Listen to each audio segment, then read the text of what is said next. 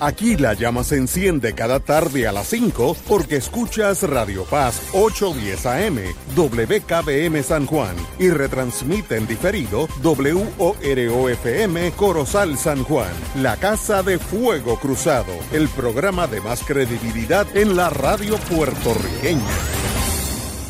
Esta emisora y sus anunciantes no se solidarizan necesariamente con las expresiones que escucharán en el siguiente programa. Son las 5 de la tarde, hora de escuchar Fuego Cruzado, el programa de más credibilidad en la radio puertorriqueña, en las voces de Ignacio Rivera y sus panelistas invitados con su discusión política dinámica e incisiva de los acontecimientos más importantes del momento. Fuego Cruzado comienza ahora.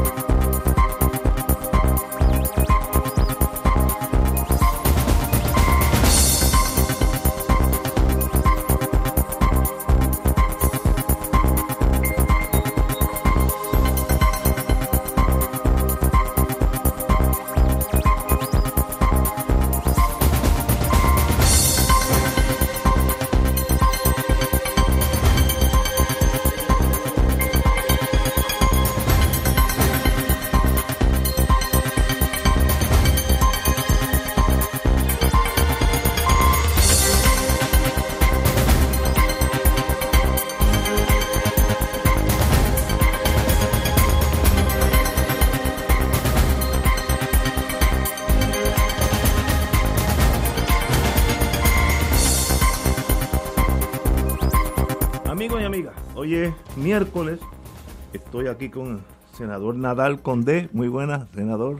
Buenas, Ignacio, eh, y buenas a los compañeros. Tato Rivera Santana y el doctor Muriente. saludos, saludos a todos. Hola, hola. Bueno, hoy empezó. Déjame buscar el teléfono. Lo tiene Willy. No, aquí ya está. Lo tiene, lo tiene al alcance. Sin el teléfono, Ignacio no puede coordinar el programa. Eh, Washington se comunica conmigo directamente. Este, no, Vamos a hablar Langley. el Langley de la Bahía de los Jobos, eh, Bahía Jobos, mejor dicho. Y hoy hubo un, para mí, desafortunado incidente entre los representantes y jefes de, de jefes de, de agencias que estuvieron allí haciendo una inspección ocular y de verdad eh, los uno aprende en inteligencia que los egos es el peor enemigo de un ser humano y eso también aplicaba hoy. Hoy estuvo allí eh, la Comisión de Recursos Naturales de la Cámara de Representantes en la Reserva Nacional Bahía de Jobos, etcétera, etcétera, y con varios jefes de agencia. Hubo un incidente, de paso empezó más o menos a tiempo, la vista estaba pautada para las 10 y empezó a las diez y media. Así que eso está aceptable dentro del margen de error, porque eso es lejísimo. Unos, uno que otro siempre van a llegar tarde. Pero en el trayecto, este, este señor Molina, Eliezer Molina, eh, insultó a los representantes, eh, dijo que ninguno de ustedes tiene la, la pericia para venir aquí a, a, delimitar qué punto es o no es de una reserva federal. El señor estaba fuera de su ser y vuelvo a inteligencia. El punto más débil del ser humano es su ego. No dejes que te tornes en el único protector del ambiente porque sencillamente entonces eres víctima de tu propio ego. Y le dijo, eh, eh, al principio, eh, Hernández, Tatito Hernández, indicó, cito, vamos a dejar este hombre aquí, deseaba continuar, pero grita este señor, con o sin razón, lo que estoy hablando es el procedimiento, estás aquí por mí, ya vuelve el ego, él está allí por él. porque usted es un cobarde, estás aquí por mí. Qué bien hace eso a la investigación necesaria, ya sea de la alcaldesa, Tatito, el presidente del Senado, el gobernador. Ahora Eliezer es el hombre que decide quién puede entrar, quién no puede entrar, quién tiene peritaje. Eh, muy mal hecho por él, porque eso atrasa los procedimientos.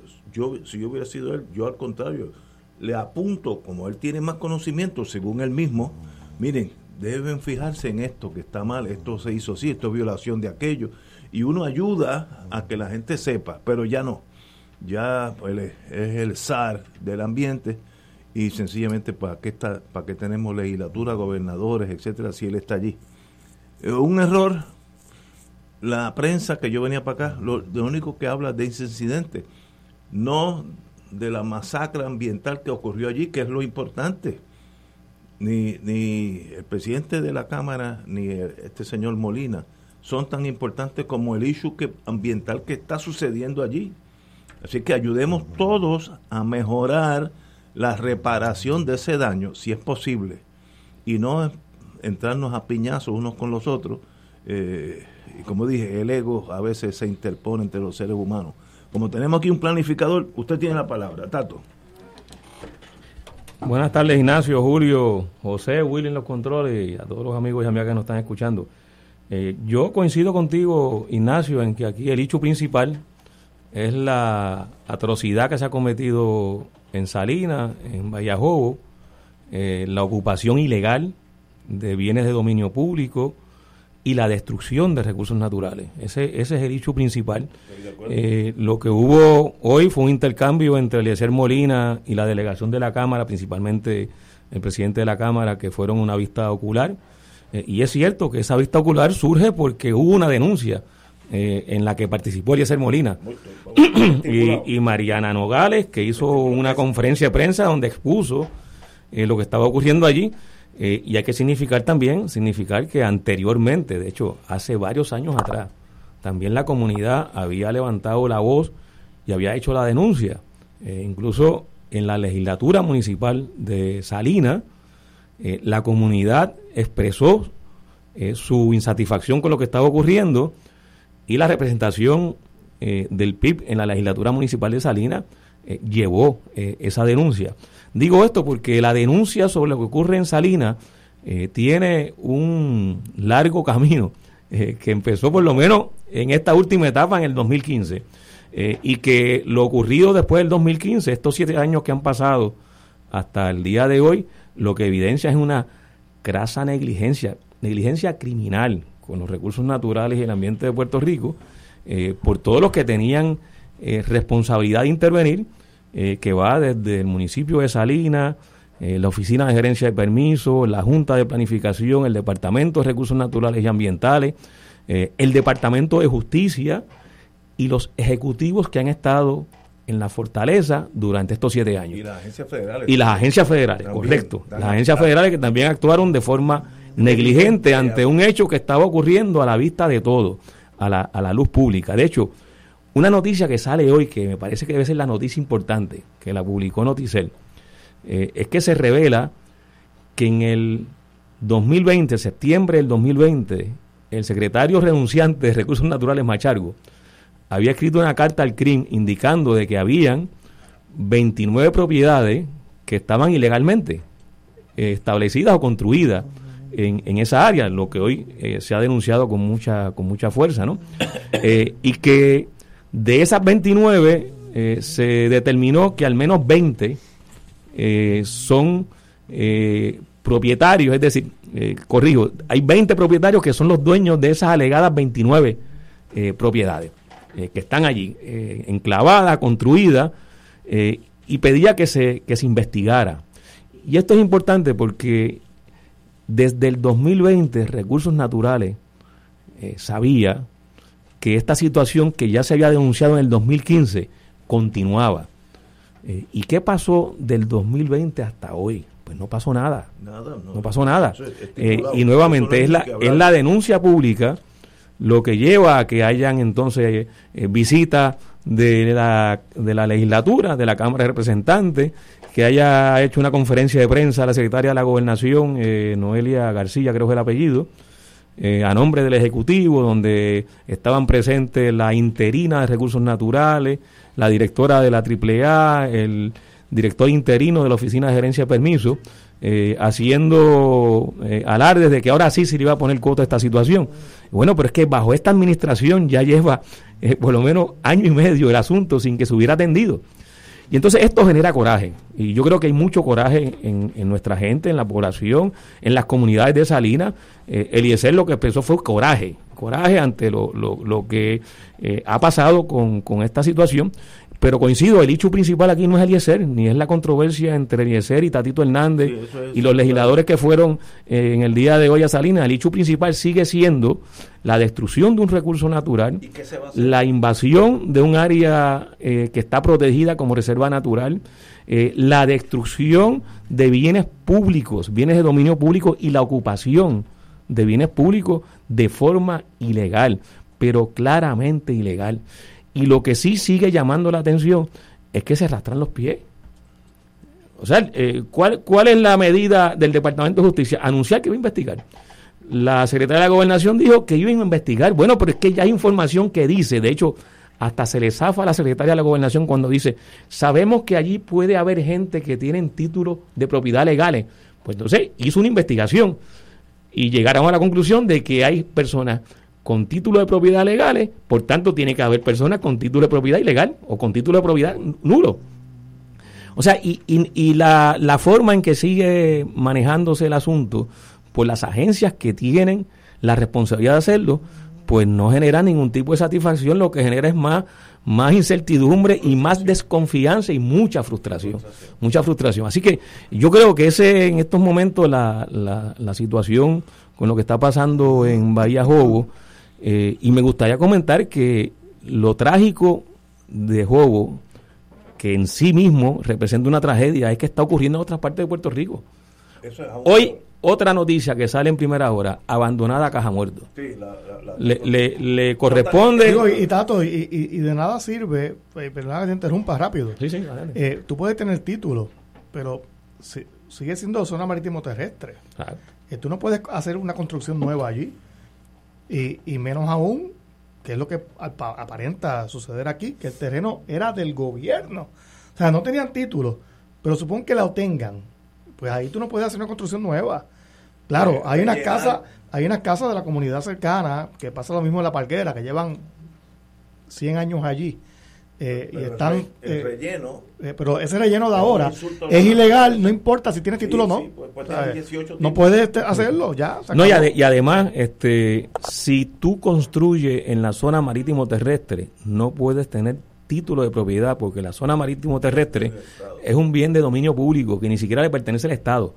O sea no se puede privatizar un bien de dominio público. No es legal ningún documento que establezca que X persona tiene la titularidad de un bien de dominio público, a menos, que es lo que establece en el caso de la zona marítimo terrestre la ley de puerto, que tengas una concesión de la corona, pero de la corona de España.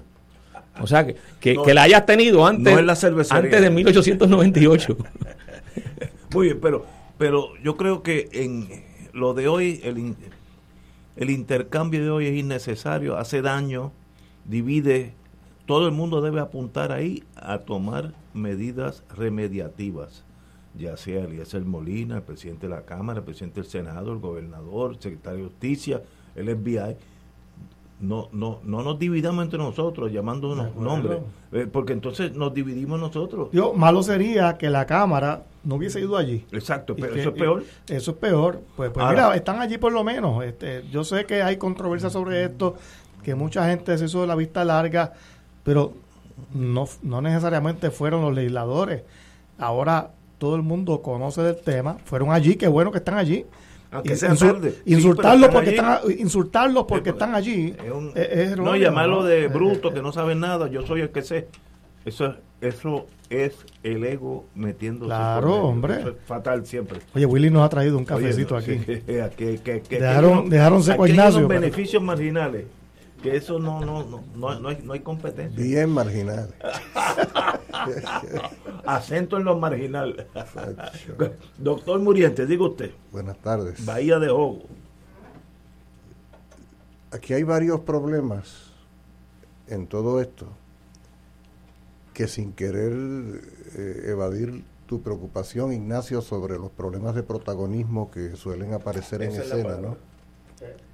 Eh, cuidado que nosotros mismos no caigamos entonces en la trampa de, dedicar demasiado tiempo al protagonismo de algunos. ¿Cierto?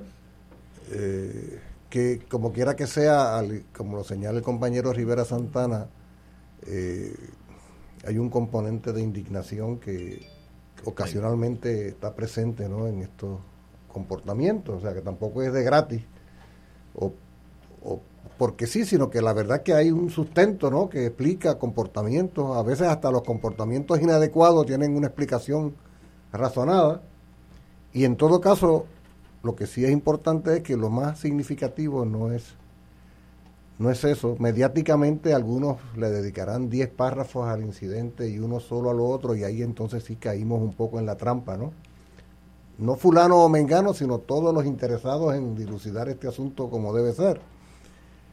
Nosotros acá en Fuego Cruzado vamos a darle la atención que requiere eso, pero vamos a profundizar entonces en lo que es lo sustantivo. Y a mí me parece que lo sustantivo hay que definirlo claramente. Hay dos asuntos que a mí en lo particular me impactan, eh, bueno, tres. Hay uno que es espantoso, realmente es espantoso, porque en este país hay una larga historia de problemas ambientales de agresión ambiental, de manipulación, de, uso abusivo ¿no? del espacio geográfico. Eh, es como cuando hablamos de la violencia y la criminalidad y vemos que hay todo un expediente largo, pero de repente suceden unas cosas, unos casos en particular que nos espantan porque son particularmente dramáticos. Y aquí tenemos uno de esos casos en los que no solo se está agrediendo al ambiente, sino que se está destruyendo de manera irreversible toda una porción de nuestro espacio geográfico nacional. O sea, eso es un, eso es un acto de ecocidio. Así como se habla de genocidio, al hablar de los seres humanos, este es un caso de ecocidio, o sea, de, de, de asesinato del ambiente, de asesinato de la naturaleza. Imaginan los amigos y amigas radioescuchas cuántos años, cuántas décadas, cuántos siglos ha invertido a la naturaleza en forjar todas aquellas características de esa zona. Buen punto. Millones, ¿Ah? millones de años. O sea, imaginan ustedes lo que supone la construcción de un espacio geográfico ambiental de la naturaleza, de la vida animal y vegetal, con todos los ecosistemas que se constituyen, con todos los balances y equilibrios, para que venga una pala mecánica y en una hora lo destroce todo en aras del interés mezquino, y ese sí que es protagónico y es egoísta de un sujeto que quiere vivirse una vida de lujo en una esquina ¿ah? tranquila de este país, a costa de la destrucción de parte de un país que le pertenece a todos y todas en esta patria nuestra. Eso, eso es algo, como dirían por allá en mi baja, es como para guindarlo por las patas, en el palo más alto. Eso, eso no es una mera violación de ley. Es que eso no es una mera violación de ley. Ese es un atropello que no tiene perdón. Quienes primero debieran estar en la primera línea de, debate en este asunto, desde una visión progresista y constructiva, son los cristianos verdaderos de este país, porque es la obra de Dios, desde la lógica judeocristiana, es la obra de Dios siendo destruida de manera, y es la otra preocupación, impune, de manera impune cada día que ha pasado desde que todo esto ha sucedido, lo que ha implicado es que para alguna gente en este país, hacer lo que le da la gana es la cosa más sencilla del mundo. Y la impunidad es hasta más peligrosa que la, la violación de la ley. Porque quiere decir que tú violas la ley, tú destruyes, tú maltratas, tú asesinas y te queda fresco como una lechuga. Esto es muy grave, es muy grave. En un país donde se presume que hay un Estado de Derecho, donde se supone que nosotros seamos respetuosos de la ley y ahora resulta que hay unos eh, privilegiados que hacen lo que les da la gana, incluyendo destruir el país. Y entonces hay otro elemento que yo quisiera mencionar y es que aquí la jurisdicción primaria desde el punto de vista legal, según yo tengo entendido, recae ni siquiera sobre el gobierno de Puerto Rico, ¿no? O sea, esa es una, esa es una reserva federal, ¿lo es o no lo es? Así es. O sea, el gobierno... No, no, es una reserva federal, sino es una reserva natural del, del, del gobierno de Puerto Rico que fue adquirida, los terrenos, con fondos federales. Pero la, titularidad es del pueblo de Puerto Rico, no del gobierno federal. Pero hay algún grado de jurisdicción de los federales. porque cualquier manglar, eh, eh, es, los manglares son jurisdicción del cuerpo de ingenieros. Ah, tú no, tú no puedes cortar un solo mangle, ni nada. A mí, a mí podrá no caerme nada de simpático que haya jurisdicción de otro país sobre mi país en la lógica política de la calidad colonial. Pero lo cierto es que ese es el Estado de Derecho vigente. Oiga, si usted quiso asumir jurisdicción sobre el mar territorial, sobre el espacio aéreo, sobre el espacio terrestre, asuma la responsabilidad de esa protección. Ahora, honestamente, a mí ni me va ni me viene en lo particular lo que Tatito Hernández haga o deje de hacer o cuánto le preocupe y deje de preocuparle porque a Tatito Hernández pura circunstancia en todo este dilema. Cierto que está ocupando un cargo relevante, pero aquí hubo unos señores que son mucho más anónimos que este Tatito Hernández, que tuvieron que ver con todo esto, sobre todo tuvieron que ver en que esto no se diera, que son los funcionarios a cargo.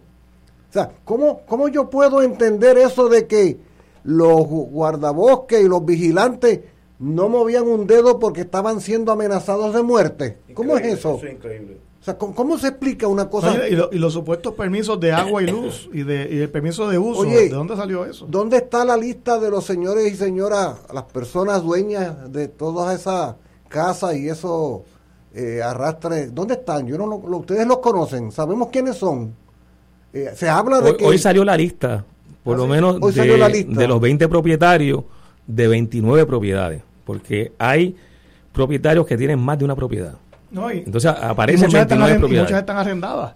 La pregunta es quién Sí, ahí hay una cadena, exacto, hay una cadena de, de, asuntos. Pues, hay gente que tiene una finca, pero tiene 12 trailers en la finca. 12 de estos este, eh, eh, casas de acampar. Pues bueno, pues ¿de quiénes son esos propietarios? Lo peor, y lo peor de todo, y con esto redondeo este pensamiento, es que mientras esto sucede, y creo que el compañero Rivera Santana también lo indicaba, ya quisiera uno, mirándolo desde la situación más cataclísmica. Ya quisiera uno que este fuera el único problema de su tipo. No queriendo que hubiera ninguno, pero ya que va a haber que no, no, no. Es que todos los días ahora Caja de Muertos aparece como lugar abandonado. Pero además tenemos todos los demás problemas que han precedido este asunto en, en Rincón. En Guánica, el bosque seco, también hay una amenaza de construcción en una reserva de la biosfera. Esa no solo el comienzo de conservación. Correcto. Sí, eh, sí, Y esto no surge, el amigo Llovera. Y esto no surge desde ayer. Yo recuerdo cuando eh, se pretendía despedazar, por así decirlo, parque, parte del bosque seco de Guánica para hacer hoteles. Me acuerdo que cuando... El Club Med. El Club Med, me acuerdo que cuando se le decía a uno de los legisladores que aquello era un área de una especie endémica del sapo concho, decía, no se preocupen que le ponemos un tubito, un tubito así como lo de acueducto en, la, en una acera para que pase a través y llegue al bosque y así no se ve afectada su vida. El cinismo mayor, oiga, es evidente, es evidente. Pues, aquí hay, oigan, aquí hay un serio problema, aquí hay un serio problema de enajenación. Enajenación de alguna gente sobre lo que implica el espacio geográfico como el lugar donde se desarrolla la sociedad y el necesario e imprescindible equilibrio, equilibrio entre el ser humano y la naturaleza. O sea, rompiendo Puerto Rico de esa manera nos estamos, oye, eso es una herida a cada uno de nosotros. Eso es un atentado contra la vida de este pueblo porque sucede en esta esquina, sucede en la otra esquina, sucede más allá, cuando uno transita por ahí y ve cómo los mogotes están siendo destrozados para convertirlos en materia prima para hacer caminos, carreteras y construcciones.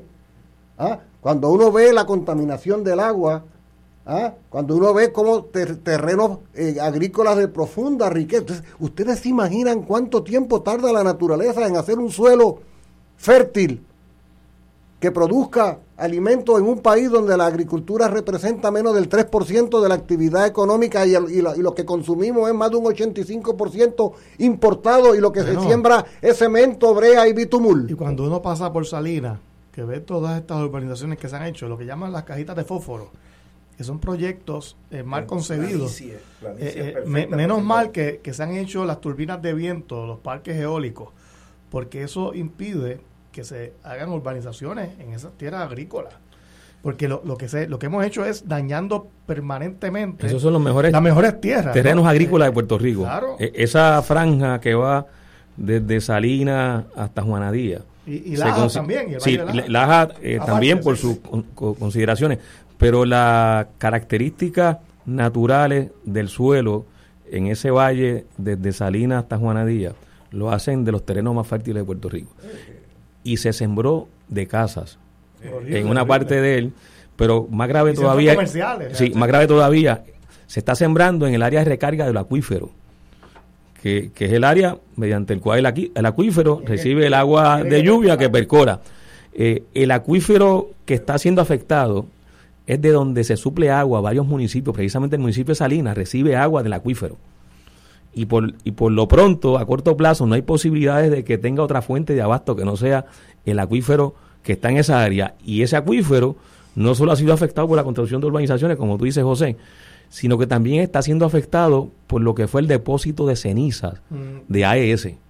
Ah, también. También. Oye, pero eso entonces contamina. que contamina, claro. Esa zona no está teniendo un buen jateto en la vida. No, no, allí se, y es, una joya, es una joya de Puerto Rico, esas tierras. Sí, este, eh, ha sido agredida. Yo, yo quiero señalar además lo siguiente, en, en toda esta controversia que, que es, trágico por un lado porque está reflejando que están ocurriendo eh, agresiones terribles.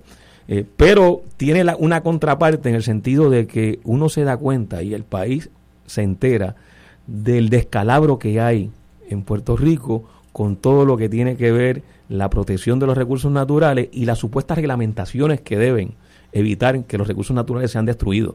Eh, a mí me llamó la atención ayer escuchar al, director de la Oficina de Gerencia de Permisos indicar que ellos ya saben que hay ocho permisos de uso que se emitieron de forma falsificada. Imagínate. ocho permisos. Eso es lo que ellos encontraron hasta por lo menos ayer que él hizo esa, esas expresiones, si se sigue haciendo la auditoría, probablemente encuentran más. Ahora, lo que eso evidencia es que es resultado del, del haberse sacado a la luz pública el asunto de Salina, que la Oficina de Gerencia de Permisos investiga y de momento se da cuenta que hay ocho permisos que son falsificados. Entonces uno lo que tiene que, que interpretar eh, de forma clara que cuántos permisos a lo largo y lo ancho de Puerto Rico están siendo falsificados y la oficina de gerencia de permisos no puede decirle al país que está auditando. De hecho, se supone que lo haga la Junta de Planificación. Sino porque sale en primera plana, sino porque todos los programas de televisión de mayor audiencia denuncian esto y hay un escándalo. No pasa nada. No, nadie se entera que hay ocho permisos. No, no se investiga, por lo menos en el caso de Salinas. ¿Cuáles, son los, controles internos entonces? ese, eh, oigan, ese punto que tú estás trayendo no es irrelevante yo sabemos que no es irrelevante, pero, ella, pero llama la atención al hecho de cuán impertinente resulta ser, al final de cuentas, toda la estructura del gobierno. O sea, una de dos, o son unos inútiles ineptos o son cómplices. Pero ¿cómo es posible que el pueblo, el pueblo de Puerto Rico Oigan, esto es muy, esto es muy serio porque ustedes, ustedes están adelante. Eh, esto es muy serio porque el pueblo, el pueblo, es más, todo pueblo en toda sociedad deposita un alto grado de confianza en las instituciones que se supone que organicen su vida en el día a día, ¿no? Y, y uno apuesta a, que, a la eficiencia. Uno puede tener quejas aquí, quejas allá, pero uno asume, uno asume que la policía, que las agencias de gobierno, que el gobernador de turno, que la legislatura, es gente lo suficientemente seria y respetable como para que, aún habiendo algunas diferencias, haya una respetabilidad, no un grado de confianza. ¿Qué es lo que ha ido sucediendo en Puerto Rico? Ayer, me, ayer, ayer me preguntaba, ayer me preguntaba alguien sobre qué va pasando con los partidos mayoritarios en Puerto Rico. Hablando de este tema, yo le decía a la persona, es que, ¿sabes qué? Van siendo cada vez más minoritarios No es que vayan siendo minoritarios porque haya otra fuerza partidista que crezca y sea la mayoritaria, no. Es que van siendo cada vez más minoritarios en la confianza, en la confianza que van teniendo. O sea, esto que ha pasado en recursos naturales con este sujeto que finalmente eh, se va, o sea, esto es una barbaridad. Esto no es simplemente un funcionario inepto, que, incompetente que renuncia y que...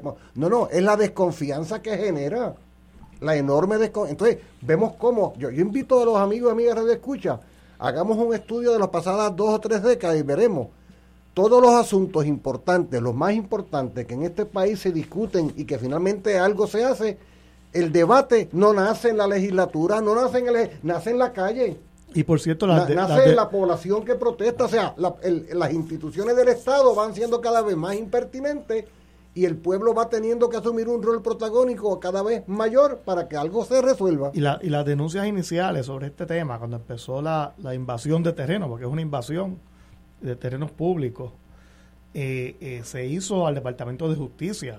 La, la exsecretaria de Recursos Naturales, creo que es Tania Vázquez, algo así. Sí, eso, eso es parte de ese tracto que... Ella empezó eso. Entonces se lo envió a justicia y no pasó nada. Ah, ¿y quién era la secretaria de Justicia en ese momento? Wanda Vázquez. Wanda Vázquez. Nada pasó. Y ahí se quedó en el, en el olvido la denuncia de recursos naturales, porque esto le compete a justicia. Recursos naturales no puede ir directamente al tribunal. El Departamento de Justicia, como representante legal de Lela, es el que tiene que ir al tribunal. Y no hicieron nada. Cuando había una ilegalidad eh, clara, un delitos claros aquí. Y anteriormente, cuando Carmen Guerrero era secretaria del Departamento de Recursos Naturales, emitió una orden de cese y desista, desalojo y rehabilitación del área destruida. y esa orden, cuando entra la nueva administración, que entra eh, Tania Vázquez precisamente, pues eso, eso se cambió. Eh, bueno, esto, esto es el, el mejor ejemplo de cómo el manejo de los recursos naturales realmente eh, está en malas, manos. malísimo. Yo, yo tengo mi teoría que es aún hasta peor. Vamos a una pausa, amigo. Fuego Cruzado está contigo en todo Puerto Rico. ¿Tienes cáncer de próstata? Si has recibido terapia y el cáncer continúa avanzando, no pierdas la esperanza. Existen nuevas terapias dirigidas y que estimulan el sistema inmunológico para detener el cáncer de próstata. Llama hoy al 787-407-3333. 787-407-3333. Pan Oncology Trials, ofreciendo terapias de tratamiento con la ciencia más avanzada para combatir el cáncer. A tono con la solemnidad de la Semana Santa, el municipio autónomo de Carolina te invita a ser parte de la puesta en escena La Pasión de Jesucristo, 13, 14 y 15 de abril desde las 6 y 30 de la tarde en la Plaza de Recreo de Carolina, con Braulio Castillo, Linet Torres, Rafael José, Cristina Soler, Wanda Sáez, entre otras grandes estrellas. Un recorrido por los pasajes más importantes de la vida del Mesías. Una producción de Florentino Rodríguez. Te invita el alcalde de Carolina, José Carlos Aponte. Buenos días familia. Es la casa a la que siempre puedes llegar sin invitación. A las 10 de la mañana, Judith Felicie es tu anfitriona para conversar sobre medicina, psiquiatría de niños y adolescentes, artes, derecho, valores y fe. Todos los días por Radio Paz 810 AM. Buenos días familia. Donde una conversación parece demasiado corta. Buenos días familia. De lunes a viernes por Radio Paz 810 AM. Todos los jueves Radio Paz y la Administración del Seguro Social te ofrecen un espacio informativo para orientarte y aclarar todas tus dudas sobre los derechos, requisitos y obligaciones para poder disfrutar de sus beneficios. Plantea tus preguntas por el 787-349-82 y conoce antes que nadie los detalles concernientes a cambios y nuevas regulaciones escuchando todo sobre Seguro Social con Víctor Rodríguez, los jueves a las 11 de la mañana por Radio Paz, 810 AM. AESA, la pequeña gigante, te invita a sintonizar su espacio radial AESA Informa. Todos los jueves a las 4 de la tarde se estará ofreciendo información relevante a los pensionados y jubilados de Puerto Rico. Te esperamos a esa Imparable, auspiciado por MMM Alianza. Un club rotario es casa de jóvenes y adultos, de hombres y mujeres, que comparten y viven los deseos de servir a los demás en un ambiente socialmente sano y productivo. Mensaje del Club Rotario de Río Piedras.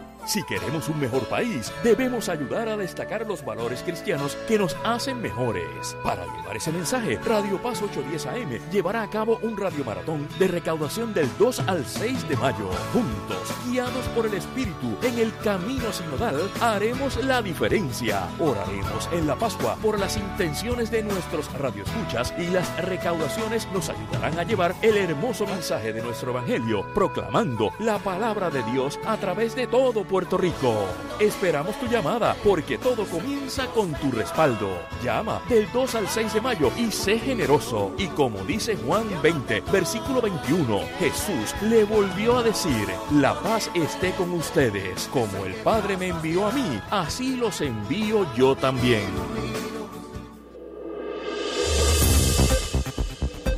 Y ahora continúa Fuego Cruzado. Regresamos, amigas, amigas, a Fuego Cruzado. Eh, una noticia que también es alentadora, aunque súper tardía, pero alentadora es que el fiscal federal Stephen Muldrow indicó que sí, él, su oficina tiene interés sobre lo que está pasando en la reserva estatutaria de Bahía de Jobo y indicó sencillamente que están investigando. Ellos tienen dos agencias, como dijimos al principio, que sí tienen el poder de investigativo y pueden radicar acciones civiles y criminales, que es Fish and Wildlife, porque en esos mangles se generan, eh, nacen muchos pececitos. De, especies en peligro de extinción. exacto. Y del cuerpo de ingenieros que cualquier agua que sea navegable o que tenga el potencial de ser navegable es jurisdicción primaria de ellos. Pero además los mangles particularmente están protegidos, tanto por leyes de Puerto Rico como por leyes federales. De hecho, no puede haber pérdida neta de mangle. Esa, esa es la política pública. Y eso, pues, saber que los federales entran, pues, igual de tardío que los estatales, pero que por lo menos hagan algo. Yo, mi tesis, y es la cinismo a, unos niveles estratosféricos, estatalmente no creo que pase gran cosa, porque ese es un operativo que requiere tantos permisos, aunque sean fraudulentos, 200, 300 o más camiones de dos toneladas con relleno, etcétera, eh, el, bregar con el agua, poner la electricidad. En Brooklyn diríamos, who's the money? ¿Quién es el poderoso? Ese es un dicho italiano, pero que incluye más de dinero. ¿Quién es el que tiene el poder económico y político de hacer eso? Ese señor, si existe, es intocable en esta sociedad. Nosotros no tenemos la fuerza ni el espíritu, por razones que yo no entiendo, pero le puedo asegurar que no va a pasar nada. Ya mismo viene otra crisis, encuentran oro en Orocovi y ya se abandonó Jobo y se quedan ahí, como las casas de esas de en la parguera por allá, que llevan años y años y años tumbándolas según ellos, pero son gente poderosa, ahí van jueces, literalmente jueces, de fiscales, gente pudiente, y las casas están allí. Me da la impresión que eso es lo que va a pasar y me entristece muchísimo como puertorriqueño pensar que eso es lo que va a pasar. Entonces nada pasa. Si yo si yo tengo el si, si contrato al, al el que hizo eso, puedo hacer una urbanización en la falda del Yunque. ¿Me dan permiso? Pues mira, si hay dinero suficiente, sí, te lo van a dar. Lo que estoy diciendo me gustaría que alguien me dijera, Ignacio, tú estás loco.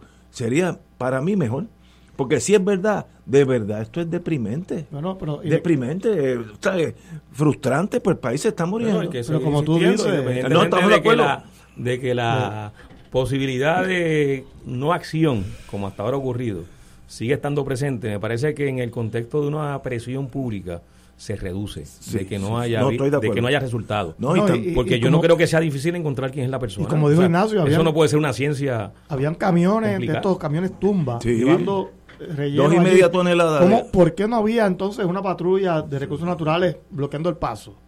Porque tú sabes que eso, eso es ilegal, pero, pero de manera obvia, ¿no?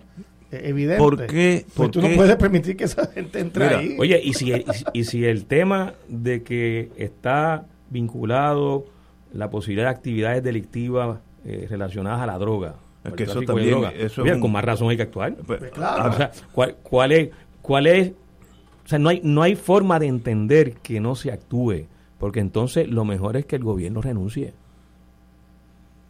Porque si no va a funcionar, y si, no, si no va a funcionar en las cosas que son obvias, mira, pues estamos ante la necesidad de cambiar todo esto. Eso es otra, fíjate. Y, transformar esto porque en la práctica, mira lo que está pasando también, Ignacio. Eh, todas estas cosas sacan a la luz pública. Eh, eh, ahora lo de Salinas, pero pasó en Rincón con el condominio Sol y Playa. Lo que está evidenciando es que podemos tener leyes, podemos tener reglamentos, podemos tener políticas públicas, en la Cámara, en el Senado, se pueden aprobar las leyes que se quieran aprobar. El gobernador o gobernadora puede firmar las cantidades de leyes que quiera firmar para proteger los recursos naturales. Pero si no se implantan, si no hay capacidad para que se respeten, pues, pues la, la ley de la selva es lo que impera y en la ley de la selva impera el más fuerte. Y en esta sociedad, en este contexto, el más fuerte es el que tiene el poder económico, que por consecuencia también tiene el poder político. Entonces es importante que esto se emplace desde esta perspectiva porque es la manera de poder corregir y sanear eh, una situación que no nos permite a nosotros como país y como sociedad eh, tener perspectivas de futuro porque la destrucción de los recursos naturales eh, anula, o sea, saca de, la agenda de posibilidades que nosotros podamos tener futuro, máxime en la, en la circunstancia además en que está viviendo el planeta con el tema del cambio climático y el calentamiento eh, del planeta. Precisamente en las áreas costeras donde las manifestaciones del calentamiento del planeta se van a ver y se están viendo ya de forma más dramática por el aumento del nivel del mar, eh, por, la forma en que la línea de la costa se está moviendo tierra adentro, eh, como áreas que pensábamos que no iban a estar bajo el mar van a estar bajo el mar. y esto no es una predicción que vaya a ocurrir de aquí a 100 años, esto está ocurriendo ya. Y entonces parecería en quienes tienen la responsabilidad de manejar precisamente estas políticas públicas, estas reglamentaciones, que no les importa. Eh, hay que mencionar, porque es que si uno sigue hablando de esto, eh, sigue encontrando. Oye, el comité de expertos sobre el cambio climático, creado por una ley que se aprobó en Puerto Rico, le notificó a Pierluisi 103 recomendaciones. Y Pierluisi dijo que le iba a contestar pero de antemano dijo que la ley de costa que están proponiendo, eh, esa es difícil, esa es complicada. pues mira, Salinas, ahí tenemos el ejemplo de Salinas. Ahí tenemos ya el ejemplo de, Rincón, con el condominio Sol y Playa. ahí tenemos el ejemplo del humedal en Luquillo que se está destruyendo. Ahí tenemos las picúas donde nuevamente se, se, obstruye el acceso al mar. Eh, y si uno se va por todo el litoral de Puerto Rico, puede encontrar decenas de ejemplos. Eh, de este tipo. Bueno, pues esto hay que ponerle coto ya. O sea, esto hay que enfrentar, coger el toro por los cuernos, porque aquí está bien el, futuro, el futuro del país. Y las agencias que tienen que ver con esto se han convertido en irrelevantes, como dice Julio. Junta de planificación irrelevante, sin importancia, sin capacidad para hacer cosas. De hecho, y, y quiero traer, porque forma parte de este tema, la Junta está considerando el reglamento conjunto 2022, reglamento conjunto 2022, no ha hecho vistas públicas, hemos tenido acceso al documento, lo están discutiendo internamente, y es peor que el reglamento conjunto del 2020 que el Tribunal Apelativo declaró nulo. Compañero Muriente. Toda sociedad, toda sociedad se, rige por un conjunto de paradigmas o valores esenciales. Eh, por mucho tiempo, por mucho tiempo y hasta fecha relativamente reciente, esos paradigmas o valores esenciales presumían que el ser humano podía disponer de la naturaleza a su antojo y que no habría ningún efecto, ninguna consecuencia, ningún perjuicio. Disponer de los mares, de los ríos, de las montañas, del suelo, del aire. De la, conquista, de que los recursos naturales son inagotables. Sí, eh, la idea de, la, de, que son inagotables, infinitos, como, como la correa esa del supermercado cuando tú estás pagando que ruede y rueda y rueda. Esos paradigmas prevalecieron hasta reciente fecha. Hace poco más de medio siglo aflora esta situación con toda su fuerza y se comienza a reconocer el deterioro enorme que va sufriendo el, el espacio geográfico, los 510 millones de kilómetros cuadrados que comprende el espacio geográfico, de los cuales apenas el 29.9 son tierras emergidas. El planeta se llama Tierra solo porque la bautizamos los humanos que vivimos en la Tierra. Pero la realidad es que el 70.1 de la superficie del planeta son mares y océanos. Entonces, entonces, ¿qué sucede? Si nosotros seguimos insistiendo en los paradigmas que hablan de que nosotros podemos disponer a nuestro antojo del espacio geográfico, estamos suicidándonos prácticamente, estamos destruyéndonos, estamos acabándonos. La expresión más espantosa de esto que estamos diciendo lo acaba de mencionar el compañero Rivera Santana cuando mencionó el concepto calentamiento global. El calentamiento global no es un asunto que surgió antes de ayer es el proceso acumulativo de varios siglos de alteración de la naturaleza. O sea, jugar a aprendiz de brujo con la naturaleza ha conducido al ser humano a esta situación que es un callejón sin salida si no se admite y reconoce la gravedad de la misma. Lo que está sucediendo en Puerto Rico es que prevalecen esos paradigmas que pretenden que en 9.000 kilómetros cuadrados tú puedes disponer a tu antojo sin que ello tenga consecuencias como se señala. Tú mencionabas el yunque, Ignacio, hace un rato. Sí. Eh. Tú sabes que el yunque, que es el bosque, lo que llamamos el yunque, es el bosque más importante de Puerto Rico. Bosque tropical lluvioso. El segundo bosque en importancia, el bosque de Guánica. Y ese bosque, el más importante, está en manos de los federales. Sí, señor. Y en un momento dado, hace varias décadas, hubo importantes protestas porque los federales anunciaron que iban a deforestar una parte de ese patrimonio que el pueblo sigue pensando como debe ser, que es suyo. Recuerdo que hubo todo un debate e incluso había hubo vistas públicas sobre qué hacer si se diera la devolución del yunque al Puerto Rico. Y la gran preocupación era, imaginemos que el yunque pase a manos puertorriqueñas, ¿qué vamos a hacer? Y tú sabes que una de las preocupaciones, tú la acabas de mencionar, que de repente convirtiéramos a toda esa zona maravillosa, espléndida y única en una mega superurbanización donde los megaconstructores y desarrollistas se apropiaran, porque la otra opción era entregárselas a las universidades como centros de investigación, y tú sabes que de alguna manera se pensaba mejor vamos a dejárselo a los americanos que sigan controlándolo. Mira, mira qué situación más paradójica. ¿Ah? Yo, estuve en una reunión. Ese debate se tenía. Donde un político que ya no está con nosotros dijo eso mismo. Y mejor es dejarlo ahí porque ahí hay dinero. Mira, mira qué, mira qué, qué contradicción. O sea, así de, así de inquietante es la insensibilidad y la incomprensión que hay de todo esto. El yunque, el rincón, las playas, los suelos agrícolas destruidos, el calentamiento global. Puerto Rico es el país de Centroamérica Caribe que tiene más emanación de gases y aportación al calentamiento global per cápita, con casi 3 millones de automóviles que por lo menos tres cuartos de millón de autos están prendidos a la misma vez a las 7 de la mañana todas las mañanas en este país. Quién sabe si un millón o más. Sedimentación de los lagos. Que nadie. Ah, ah. Inundabilidad general porque se construyen zonas altamente riesgosas para inundación.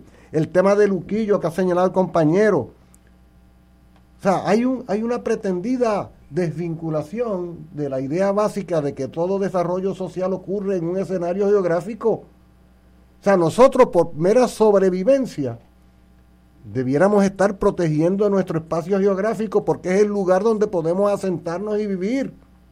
No hay de otra.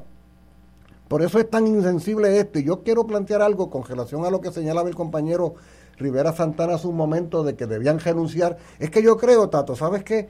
Yo creo que el Departamento de Recursos Naturales es tan importante porque saben ustedes, amigos y amigas escucha, en lo que al desarrollo humano respecta, los recursos naturales no son naturales, son sociales. Precisamente nosotros le asignamos un carácter social a la naturaleza. Y nosotros, los seres humanos, somos primero que todo naturaleza, primero que todo somos biología. Luego tenemos la dimensión social que nos caracteriza y que se supone que eleve en nosotros la conciencia del resto de la naturaleza, el resto de la naturaleza. Yo creo honestamente, Tato, que aquí se podrían estar dando las condiciones, porque hay un activismo además muy sólido, histórico, no, no de ahora, para que nosotros nos planteemos como pueblo, como sociedad, eso que se conoce por ahí tradicionalmente como sociedad civil, generar estructuras paralelas de gobierno. O sea, que aquí se genere una estructura paralela de gobierno en el campo de los recursos naturales. Y que desde todas estas organizaciones ambientales, comunales, ¿ah? estudiantiles, juveniles, preocupadas por el tema, surja una estructura paralela. ¿Para qué? Para que no sea algo fortuito, como tú señalas, Ignacio. Para que no sea un asunto incidental de que me enteré porque alguien dijo, sino que haya una, como hay monitores, hay monitores de, del ambiente, hay monitores de derechos humanos, hay monitores de distintas actividades en una, que creemos un, una monitoría permanente de recursos naturales que no se, que no dependa de que yo llegué un día y descubrí eh, la destrucción que se ha cometido, sino que haya, porque si no sabe lo que va a suceder, nos van a destruir el país entero. Y, no vamos a tener dónde hacer patria en el futuro. Y esto no tiene un potencial político de que el pueblo vote por aquel que va a proteger el ambiente. Eso, eso no, no se vuelca en el 2024, o debería volcarse. esa debe ser la, la reacción. Si, es que hay alternativas, ¿no? Pero, pero fíjate, la experiencia viequense, por ejemplo, para darte un caso altamente ambiental, porque tú sabes que uno de los componentes principales de la lucha por la salida de la Marina y la paz en Vieques era el carácter destructivo no del del, del, de verdad oye destructivo no solo por el daño terrible provocado sobre todo en la región este de la isla los cráteres lunares aquellos inmensos sino por la contaminación que provocaba. Oye, tú sabes que todo ese particulado químico de la, del estallido de bombas iba a cargar. Entonces resulta que, que esa era la parte este y los vientos dominantes, que son los alisios, son de este a oeste. O, sea, se arropaba la isla entera, pero no solo la isla de Vieques, Fajardo, Luquillo, Ceiba, Araguao de todo ese particulado. No es casualidad que la incidencia de cáncer, de enfermedades en la piel o respiratorias en la isla de Vieques sea mucho más alta. Entonces, ¿qué pasa? El componente ambiental, estoy haciendo referencia a esos años, de, particularmente de 1999 a 2003, el componente ambiental de la lucha por la paz para Vieques fue fundamental. Y se volcaron científicos sociales, biólogos, químicos, planificadores, que fueron desarrollando toda una acumulación de información, evidencia, se hizo trabajo de investigación en laboratorio, o sea, se, hizo un esfuerzo paralelo al gobierno, en quien ya no se confiaba, ¿ah? o sea, eh, paralelo a los federales, y se fue generando una inteligencia sobre el tema, y se fue generando poder político, se fue generando poder político. Ese documento que ustedes, Tato, al final produjeron, el plan... La guía para el desarrollo sustentable de vida ese es un documento, la Guía para el Desarrollo Sustentable, que es la síntesis de un esfuerzo de semanas y meses realizado por, por un esfuerzo pluridisciplinario. Poder paralelo, Ignacio. Poder paralelo para poder imponer. Ah, que luego se frustró al final la implementación de aquello, es cierto. Pero que hubo un esfuerzo para implementar una, una alternativa mejor a lo que había, también es cierto. De hecho, quien convocó la creación del grupo fue Roberto Rabín. Ah, la creación del grupo técnico y profesional de apoyo a Vieques, que fue el que. Y, todavía hay tiempo, porque Vieques todavía es terreno fértil para hacer algo distinto. es que todas, eh, todas las inquietudes que había en 1999 sobre el tema ambiente, desarrollo social y salud y demás, no solo son pertinentes, se han agravado. Por eso después empezaron a llegar las ideas aquellas, que si el puente para Vieques, que si cosas que, sí, sí, que, que super sueño. no, y que no van a pasar y no solucionan nada. Eh, es como tú de verdad conviertes a Vieques en algo eh, único, eh, en un ejemplo ¿no? de, planificación y desarrollo. Hay que ponerle, oye, hay que ponerle una mascarilla al virus de la destrucción del ambiente. Hay que ponerle una mascarilla, hablando en el sentido figurado. O sea, aquí algo que es más terrible todavía que el coronavirus es la destrucción de la patria material. No va a haber donde construir país al futuro. No lo va a haber. Entre el calentamiento global, la pérdida de las costas. Caminen los amigos y amigas. Por la carretera 165 que va desde, desde Levitown, desde Cataño a Tuabaja, para que ustedes vean. Para que bordea el mar. Ah, para que ustedes vean que lo que va quedando es simplemente la cajetería, porque el relleno se va perdiendo toda la costa en esa zona. El, el, caso de, de Ochampar, por ejemplo, vayan viendo cómo se va. o sea, entre una cosa y otra y otra y otra, cuando vengamos a ver, no hay país.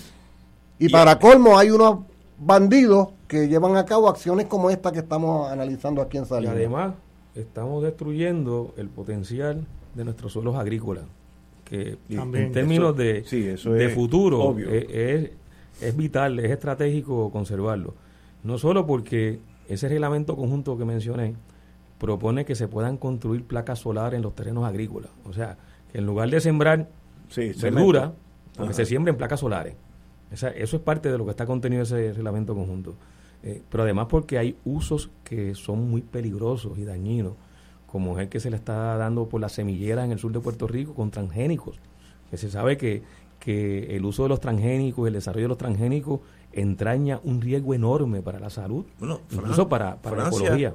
Francia los tiene eh, prohibidos. Hay muchos países que los han prohibido. Argentina entiendo que lo iba a prohibir si no los prohibió ya. Francia fue el primero. Y para que no crean este tema de cambio climático y sus efectos, eh, ya no existe la, el islote de Palominito. Desapareció. Sí, correcto. Desapareció. Y las ratones en Joyuda está desapareciendo. Y así, ah, y así seguirá pasando. Wow porque es que eh, el aumento del nivel del mar está cambiando la geografía, ¿no? Nuestra. ¿Habrá al votante no fanático en el 2024 una opción que yo me sentira, yo, doña Yuya, etcétera, puedan decir, si yo voto por el partido que sea, de esos cinco, el que tú escojas, ese partido va a proteger el ambiente mejor que los otros. ¿Eso existirá o habrá que hoy día, hoy día eso tiene que ser parte de los, los compromisos programáticos principales. hasta ahora no hay ninguno. Sobre todo porque las nuevas generaciones eh, eh, toman este tema eh, más en serio de cómo pues se tomaba la cuestión ambiental como tema décadas atrás. Hoy día hay un, una amenaza real y, yo creo que en los jóvenes, entre los jóvenes hay, más, conciencia. sí, estoy de acuerdo.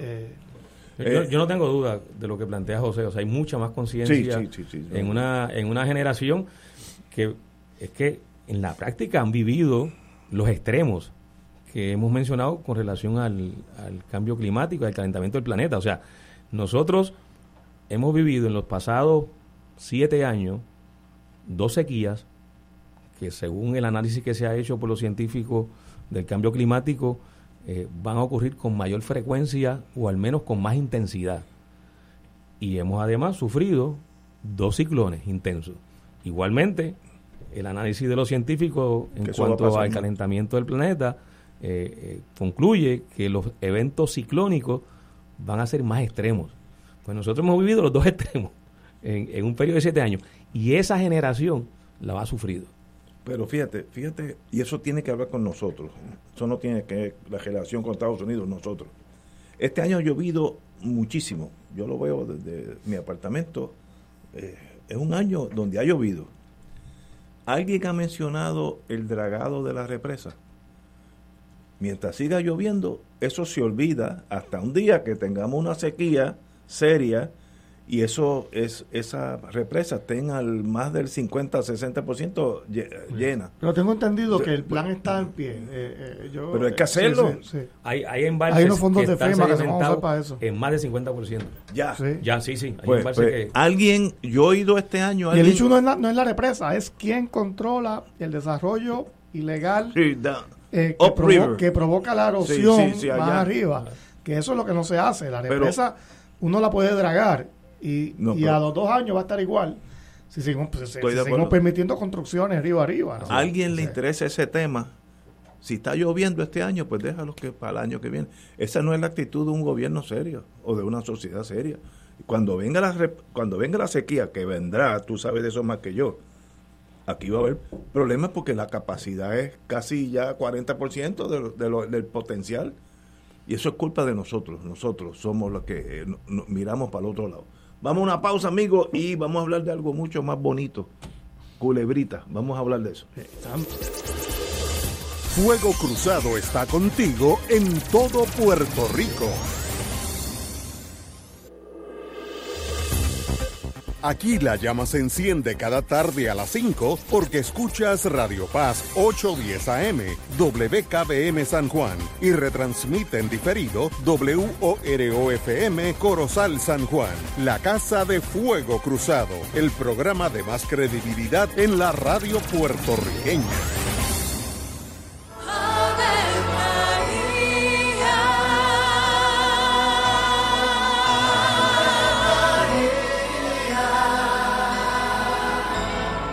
El ángel del Señor anunció a María. Y ella concibió por obra del Espíritu Santo. Dios te salve María, llena eres de gracia, el Señor es contigo.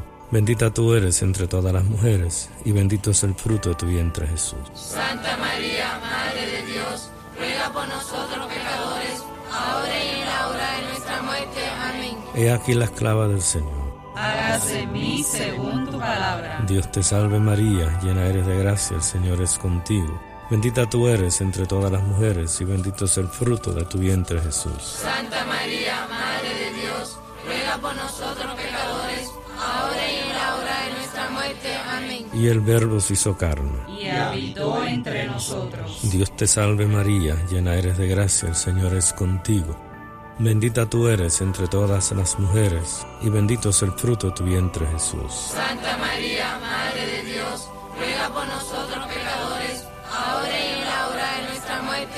Ruega por nosotros, Santa Madre de Dios. Para que seamos dignos de alcanzar las promesas de nuestro Señor Jesucristo. Oremos. Derrama, Señor, tu gracia sobre nosotros, que por el anuncio del ángel hemos conocido la encarnación de tu Hijo, para que lleguemos por su pasión y su cruz a la gloria de la resurrección, por Jesucristo nuestro Señor. Amén. Gloria al Padre, al Hijo y al Espíritu Santo. Como era un principio,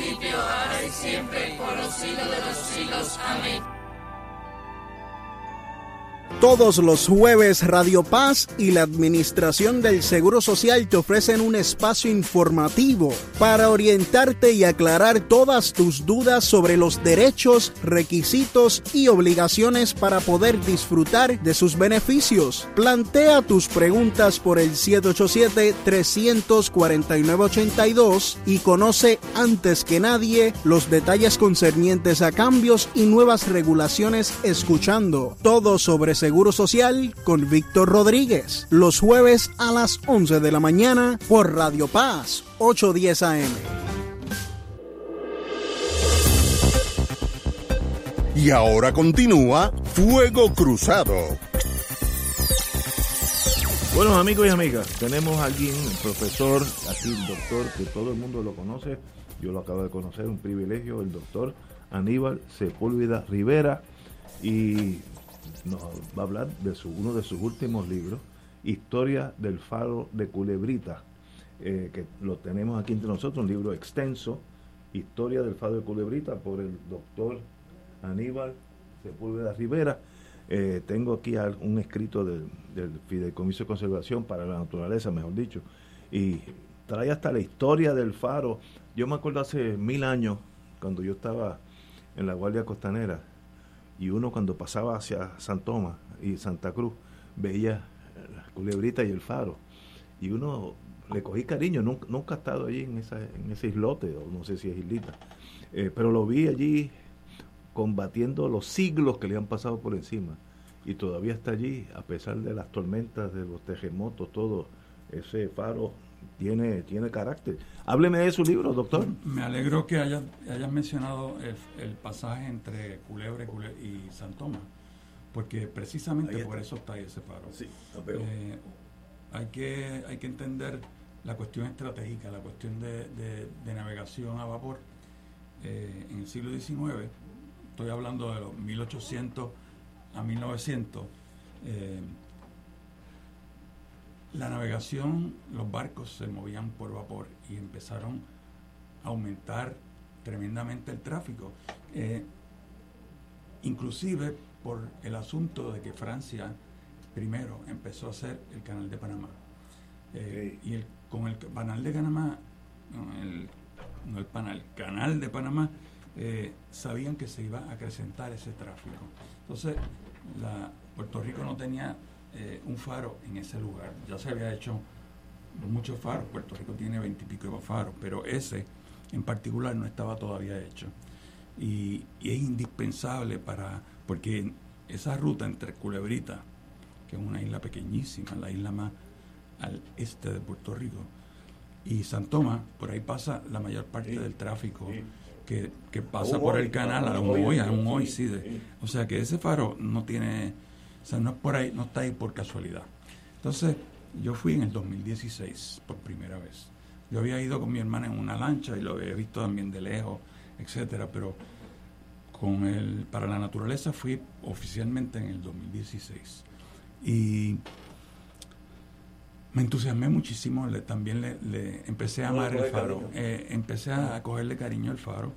Eh, los faros tienen algo muy raro, eh, son como destellan luces de esperanza o, o luces de solidaridad con la otra gente, porque los faros se hacen para la seguridad de la otra gente, no se hacen para para la, para para protegerse a sí mismos, se usan para proteger la navegación. Y sabrá Dios cuántos, cuántos barcos zozobraron, se hundieron eh, antes que existiera ese faro. Porque hay, por allí hay un, islote que se llama el Bergantín, que tiene, que tiene un, que parece un asta de una bandera o una, una, vela de, barco. Pero ahí le han metido caña, eh, ha habido choques, eh, pero por siglos con ese Bergantín. Sí, ese, ese, bergantín es muy famoso. Eh, de hecho, eh, en, el, libro yo termino con un relato de una niña de cinco años que vivía en el faro eh, con su papá y su mamá. El faro es un faro extraordinario, ¿sabes? Los faros de Puerto Rico, hechos por los españoles, También eran como, como casas de, de lujo, porque tenían, todos tenían dos dos apartamentos para el torrerón principal y para su ayudante y sus familias. Tenían cocina, estaban amueblados completamente con camas, utensilios de cocina, etcétera, etcétera. O sea que no eran lugares eh, malos. Lo que pasa con este es que es un lugar que estaba aislado, bien aislado. Bien aislado. Entonces, pues, en todos los faros los, fareros siempre se asocian con la soledad, ¿verdad? Con, vivir aislados en una isla desierta, pues eso también le da cierto eh, aura de, misterio y de, y de cosas de fantasía que a mí me gustó mucho. Entonces, pues me entusiasmé y, escribí el libro. El libro tiene 280 y pico de páginas. Muchas fotos. Eh, está, como todos mis libros, está supremamente ilustrado y muchas de esas fotos son, son planos y mapas de la isla de Culebrita y de Culebra. Eh, yo hice esto también con dos propósitos. Bueno, eh, para la naturaleza tengo que agradecerle eh, que lo haya financiado y publicado y diseñado y distribuido. ahorita les digo dónde se puede comprar.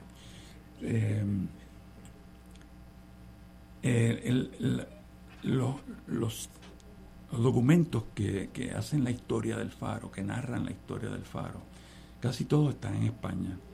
Eh, porque los de aquí, cuando el Coast Guard o la Guardia Costanera se llevó todos todos los, documentos de los faros cuando después de la guerra hispanoamericana eh, y no y no están aquí están en Washington. Eh, y el lugar, el, el, archivo de la... los archives de, del, del, de la zona costanera son están dentro de una base que es absolutamente eh, protegida y ir allí es como morirse porque te tienen que investigar hasta, hasta tus antepasados para tu poder entrar ahí. Entonces, lo que yo hice fue, en, yo vivo en España, se me hizo más fácil ir al Archivo Histórico Nacional. ¿Dónde? En, Madrid, en Madrid. En Madrid. No, el de India. no, no, el, no, no, no, el de, no el de Sevilla, eh, en Madrid. El Archivo Histórico Nacional está en Madrid y también en el archivo del Palacio Real, aunque no lo crean, hay una biblioteca y en esa biblioteca también encontré muchas cosas del faro. Y sobre todo de su, eh, de su ingeniero. Eh, yo siempre hago un relato, cuando hago historias, hago un relato. Un ingeniero civil de Málaga, usted dice aquí. Sí, es un ingeniero, eh, era militar, pero aquí hizo un labor, una labor civil, estuvo aquí en ocho años. Se llamaba Maese Peña, de apellido Maese Peña. y él es de Málaga. Y hoy en día yo vivo en Málaga. Em, el, rector de la Universidad de Málaga me pidió presentar el libro en Málaga. Así es que voy a aprovechar y además vamos a hacer un poco de, de ver si quieren los españoles cooperar con la restauración. Porque para eso fue que yo hice el libro además. lo, hice como un manual eh, detalladísimo, detalladísimo, créame. Eh, detalladísimo para que el, arquitecto que está restaurando el, faro, que se llama José Toro, eh, tuviera toda la información posible. O sea, eh, sin, sin, darme patadas o sin darme poco, golpes de pecho, agoté el tema, está ahí todo, todo, todo lo que se puede saber. Ahí están los, el plano del, del, faro, está ahí. Los planos de, de, todo, todos los planos del faro, los planos de las reconstrucciones, los, los nombres de los torreros, eh, que también son personas que hay que reconocer porque allí vivió mucha gente por mucho tiempo. El faro se iluminó en 1886 y de ahí en adelante pues eh, ha seguido brillando. Ahora hay un faro eh, automático, electrónico, pero sigue funcionando porque lo, ese canal sigue siendo muy importante. Y eso, desde el punto de vista de navegación, voy a mi, corta experiencia de la Guardia Costanera. Cuando uno está de noche, una noche oscura, la diferencia entre la tierra y el mar es ninguna. Es bien fácil encallarse, pero bien fácil, porque todo es negro. Y, más ahí, que hay muchos arrecifes. por tanto, aunque sea una casa, mira, a veces yo cuando estaba en ese mundo, nos acercábamos a Puerto Rico, veíamos un automóvil conducir los dos, los dos, y ya uno sabía dónde estaba la distancia. Así que aún hoy con todo lo, electrónico que ayuda muchísimo, eh, un faro ayuda, una luz, sabes que ya es tierra firme, ¿no? Sí. Así que, y por ahí, como usted dijo, y eso muy poco puertorriqueños No me diga usted. Bueno, muy bien, profesor. Quisiera preguntar algo, eh, profesor, eh, sin desviarnos del tema de Culebrita, que es el, tema aquí hoy, y, quiero que me diga dónde comprar el libro, porque yo tengo casi toda la eh, colección del profesor Aníbal Sepúlveda. Y, yo creo que hay, hay, algunos de los libros que deben volverse a imprimir en eso estoy. Eh, porque son una joya, incluyendo el de Cangrejo Santurce, eh, que yo lo reviso a cada rato porque los libros son de referencia. Yo siempre vuelvo y, los repaso. son, han sido, gracias a mis compañeros en, una corporación sin fines de lucro que teníamos hace ya muchísimos años, eh, que se llamaba Carimar. Carimar, correcto el compañero que falleció. Sí, Jorge Carbonell.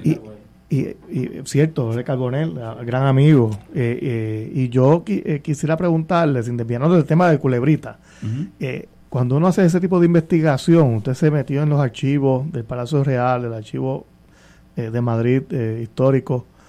y el de aquí también. uno, uno siempre, hay siempre descubrimientos colaterales. Uno descubre joyas que no es el objeto de la investigación, pero yo me imagino que usted tiene que haber visto cosas ahí increíbles. Pues mira, este, los que somos historiadores nos pasa eso todo el tiempo, todo el tiempo. Entonces tú no, tú anotas eh, en tal sitio encontré tal cosa y luego vuelves a ella. Eh, a mí me pasó con, con un libro que son cuatro tomos que se llama Puerto Rico Urbano. Yo investigué eso hace más de 40 años. Eh, y en aquella época no había el mundo digital, eh, no estaban online las cosas. Eh, y mm, la anoté y después de 30, 40 años volví a ellas y hice el Atlas Urbano de Puerto Rico, Atlas Urbano de Puerto Rico, que también es otro de, de mis libros. ese yo creo que es el más grande. Pero yo quiero dar las gracias aquí a Fernando Lloveras, que es el director de Para la Naturaleza, muy amigo, nuestro eh, y amigo mío también. importante. Quiero dar las gracias también a Vanessa Colón y a Ana Yaris Fernández, que fueron las que diseñaron, estas dos chicas diseñaron el libro, que es muy lindo. No, no, de nuevo, sin modestia, el libro es muy bonito. Eh, está lleno de fotografías y lo hicieron con una pasión como yo para escribirlo. Eh, quiero dar las gracias a, Gloria Madrazo, que editó el texto. esas cosas, eh, los libros, uno los escribe, pero hay un batallón de gente detrás de apoyo y uno tiene que dar reconocimiento que esto no son obras solitarias como son como vivían los torreros o los fareros eh, son obras de pues de conjunto y, eso es bien importante a otra organización que también le debo mucho es a Luz Rivera de la Fundación de Culebra. Eh, ellos me ayudaron también en ese proceso. O sea que, que, yo creo que el faro sin, o Culebra sin el faro, eh, no es Culebra. Eh, tenemos que recuperarlo y aquí están las herramientas para la información para recuperarlo. También hecho como todo lo que hace para la naturaleza también hecho, porque si ustedes han ido a las propiedades de para la naturaleza van a saber que todo es de primer mundo, no aquí no hay nada de tercer mundo. ¿ah? Eh, ¿Dónde se puede conseguir el libro?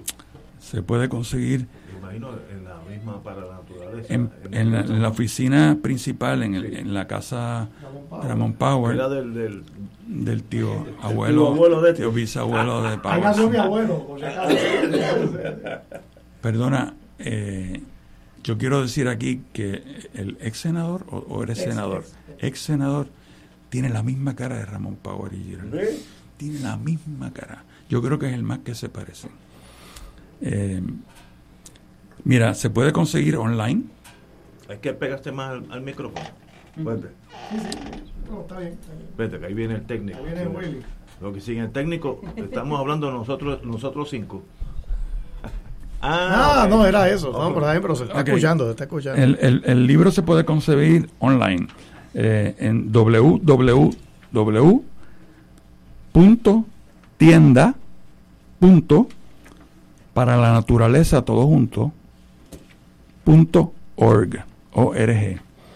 También se puede llamar al 787 722 5882 eh, la casa Ramón Power, donde, donde tienen las oficinas principales el fideicomiso o para la naturaleza, están en la calle Tetuán 155, en el viejo San Juan. Bien arriba, al cerquita de lo que era la Cámara de Comercio, al lado. Enfrente, sí. Eh, también se puede comprar en la tienda Laberinto, en el viejo San Juan. Como siempre. Y, y una cosa muy importante es que el libro también está en inglés. Eh, es la primera vez que yo publico un libro también en inglés. Ah, interesante. O sea que el que, no, el que tenemos es español. Dos, dos diferentes Son dos diferentes. Es el mismo libro, pero el otro está traducido. Muy bien. Eh, porque, claro, eh, todos los que van a contribuir con la, con la Ignacio, todos los que van a, a contribuir, pues algunos son americanos, algunos son extranjeros, que no necesariamente son americanos, pero eh, es bueno que el libro también esté en inglés. No, estoy de acuerdo, el mercado bien grande está allá. Exacto.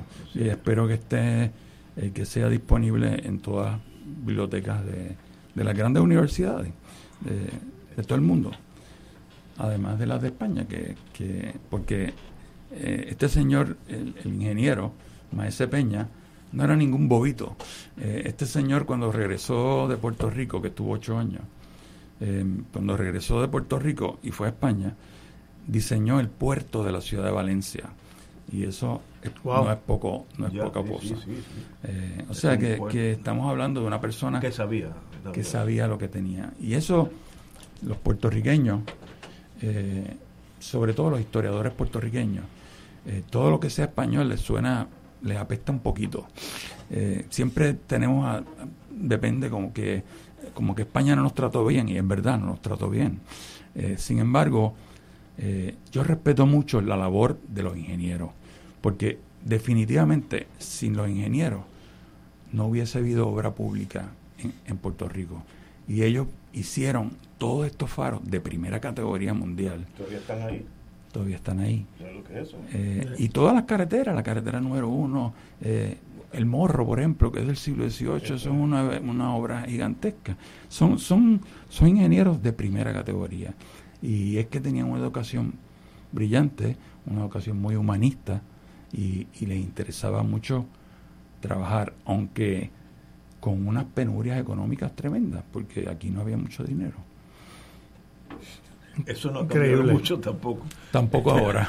no ha cambiado mucho. Tengo una pregunta por curiosidad.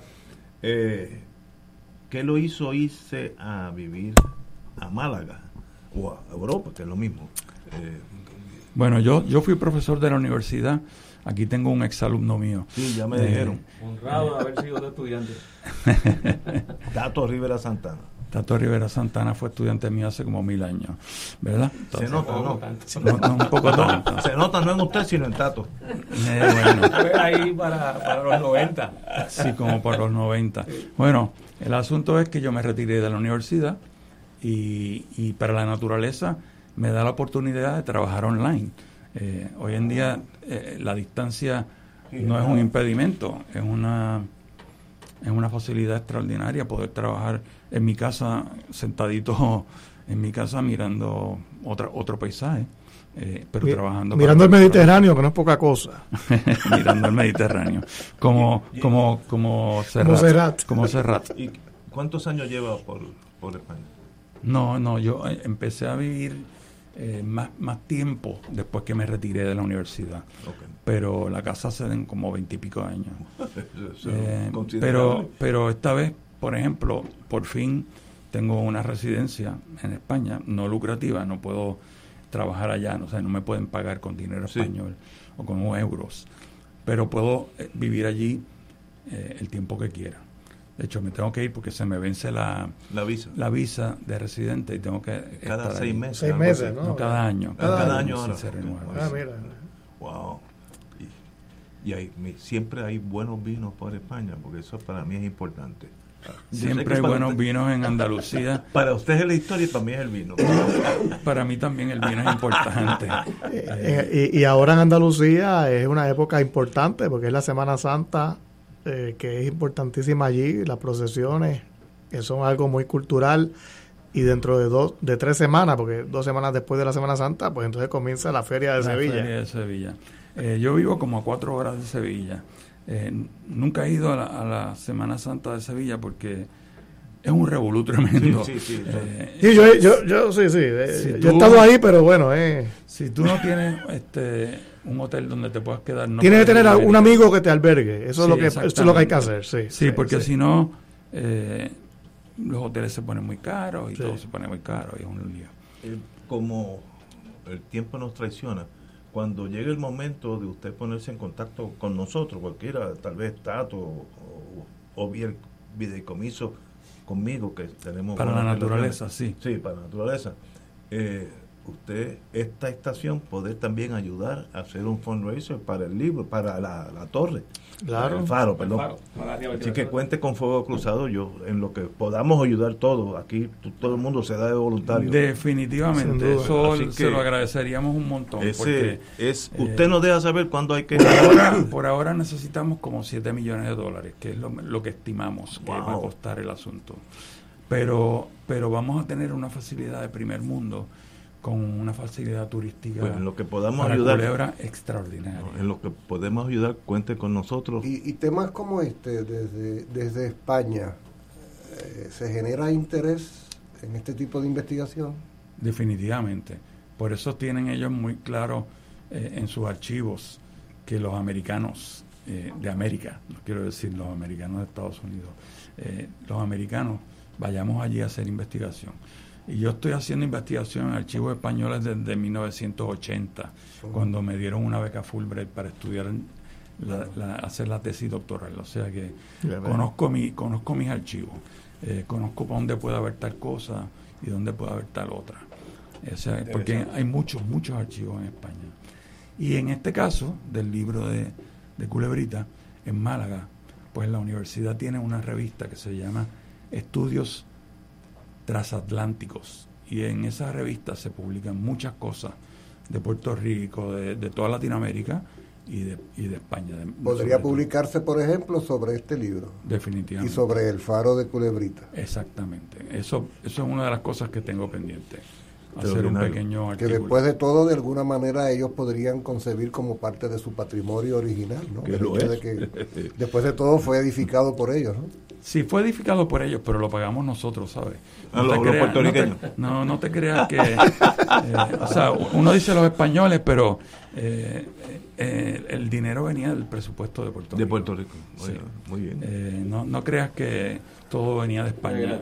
Allá no eran muy quienes, cooperadores con quienes edificaron esa estructura eran puertorriqueños de la Isla Grande que viajaban a Culebrita. Mira, ese fue uno de los problemas, no sé si tengo tiempo, fue uno de los problemas más grandes que tuvo el pobre ingeniero Maese Peña, porque él estaba acostumbrado a que a tener operarios que supieran, o sea, para hacer un faro con piedra y ladrillo y en una isla remota como es Culebra. Hoy en día llegar a, llegar a Culebra es un revolú. Imagínate tú en aquella isla desierta sin que no tiene habitantes. Ni Culebra estaba habitada, ni Culebra estaba habitada empezaban, ahí lo digo en una de las páginas, empezaron treinta y pico de, de, operarios de, allí, hubo que hacer ranchones para que ellos se hospedaran allí, llevarle la comida, etcétera, pero a las dos semanas quedaban once, se les rajaban y se, y se iban. Eh, entonces tuvieron que usar presos. Eh, tuvieron que usar presos para poderlo usar. y también usaron el, eh, por lo menos documenté un chino, un chino que, que, fue allí eh, como contratado, no era preso, no era preso y no era y no era, o sea, no era un delincuente, sino que él lo contrataron para eso. Y la, materia, prima, también vendría de la Isla Grande. Bueno, y, es un lugar inhóspito, porque no solamente es que está aislado, es que es seco. No tiene agua. No hay agua, No hay Imagínate tú cómo vas En Culebra no hay agua, de hecho. La isla en Culebra, no, hay agua. En Culebra no hay agua. Mira, eso es una de las grandes obras del, del ingeniero, por, por eso lo admiro un montón. El tipo, cuando vio el asunto, dijo, espérate, yo no puedo hacer esto de ladrillo como son casi todos los otros que hay en Puerto Rico. Porque traer los ladrillos a Culebrita costaba un dineral. Entonces él decidió hacerlo de piedra, que es más duradera y la piedra estaba en Culebrita. O sea que ese, allí mismo ese, ese faro está hecho con piedra de Culebrita y con arena de Culebrita. También el agua venía de Vieques y la, por ejemplo, las vigas de Ausubo venían de Ponce. Eh, cuando él describe todo eso y lo describe con un detalle extraordinario, te da, sin quererlo, ¿verdad?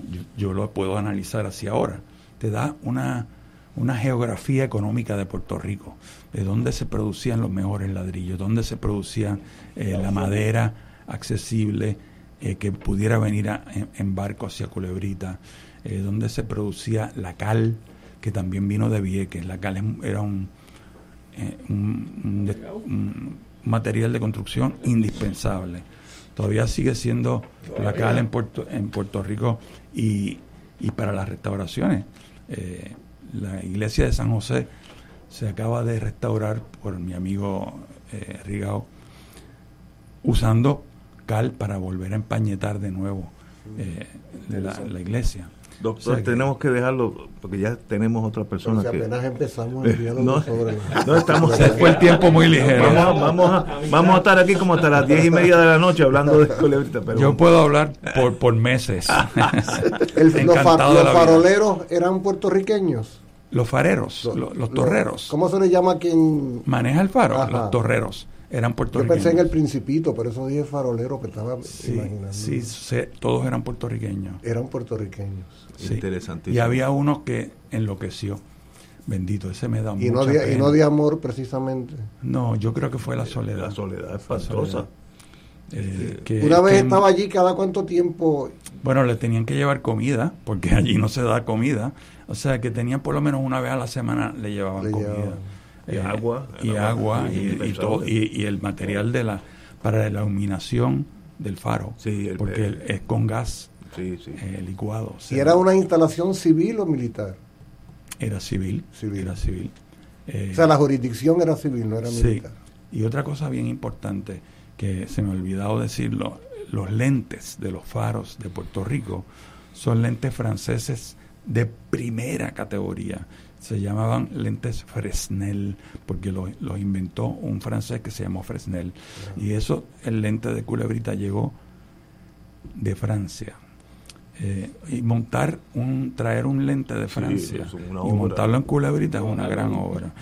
eh, como, para, hacer una recreación gráfica de todo ese proceso de la edificación del foro lo hice en el libro está, ah, está en el libro. Imagínate Qué complejísimo. Yo mañana voy a ir a comprarlo. la construcción de, la, de las pirámides de Egipto. ¿Tú que tantos detalles que yo me fasciné y me enamoré del faro. Es que cualquiera se puede enamorar de ese faro. Porque ver el faro hecho y alumbrando ya, pues para hacer algo Eso es una belleza, es una belleza. verlo de noche. Y, todos los cuentos y, las y las fantasías que se pueden imaginar. Miren, la, la poesía de los faros es la imaginación, estimular la imaginación. Y eso con, con eso me basta. Sí. Doctor, un privilegio tenerlo aquí. Aníbal Sepúlveda Rivera, Historia del Faro de Culebrita. Es un privilegio, de verdad que he disfrutado muchísimo esto y vuelvo y pongo esta estación, este programa a sus órdenes cuando llegue el momento de levantar ya llegó, Ya, ya, ya, llegó, bueno, pues nos dan más detalles, la, señora pues nos da más detalles y empezamos a hacer algo. ¿Cómo no? Un privilegio. Encantados. Tenemos que ir a una pausa. Muchas gracias. Vamos a una pausa. Gracias a ti. Fuego Cruzado está contigo en todo Puerto Rico. Si queremos un mejor país, debemos ayudar a destacar los valores cristianos que nos hacen mejores. Para llevar ese mensaje, Radio Paz 810 AM llevará a cabo un radiomaratón de recaudación del 2 al 6 de mayo. Juntos, guiados por el Espíritu en el camino sinodal, haremos la diferencia. Oraremos en la Pascua por las intenciones de nuestros radioescuchas y las recaudaciones nos ayudarán a llevar el hermoso mensaje de nuestro Evangelio, proclamando la palabra de Dios a través de todo Puerto Puerto Rico. Esperamos tu llamada porque todo comienza con tu respaldo. Llama del 2 al 6 de mayo y sé generoso. Y como dice Juan 20, versículo 21, Jesús le volvió a decir, la paz esté con ustedes. Como el Padre me envió a mí, así los envío yo también. Fanático del deporte, la mejor información y el mejor análisis lo escuchas los sábados a las 2 de la tarde por Impacto Deportivo con Javier Sabat y el más completo elenco en deportes por Radio Paz 810 AM y en las redes sociales Facebook, Impacto Deportivo, Radio PR, Twitter e Instagram, Impacto underscore Deport. Juntos, impactando el deporte nacional. Radio Paz te ofrece el mejor motivo para levantarte temprano y disfrutar el comienzo de un nuevo día de lunes a viernes con Enrique Liboy y Radio Paz en la mañana. La dosis perfecta de noticias, deportes y éxitos musicales de todos los tiempos, humor y curiosidades, calendario de actividades y tus peticiones musicales por el 787 300 4982 Conéctate con el 810 AM de lunes a viernes con Enrique Liboy y Radio Paz en la mañana. Fuego Cruzado, el programa de más credibilidad en la radio puertorriqueña, es ahora la tribuna abierta de análisis noticioso, con diversas perspectivas que exploran el trasfondo de lo que acontece a diario y cómo nos afecta. Escucha Ignacio Rivera y sus panelistas invitados de lunes a viernes en Fuego Cruzado en transmisión diferida a las 10 de la noche por Oro 92.5 FM. No se pierdan los Juegos del Béisbol Superior AA de Puerto Rico con los Guardianes de Dorado por Radio Paz 810 AM, WERGSport.com y Facebook Live. Viernes 8 de abril, Vega Alta en Dorado, a las 8 de la noche. Y ahora continúa Fuego Cruzado.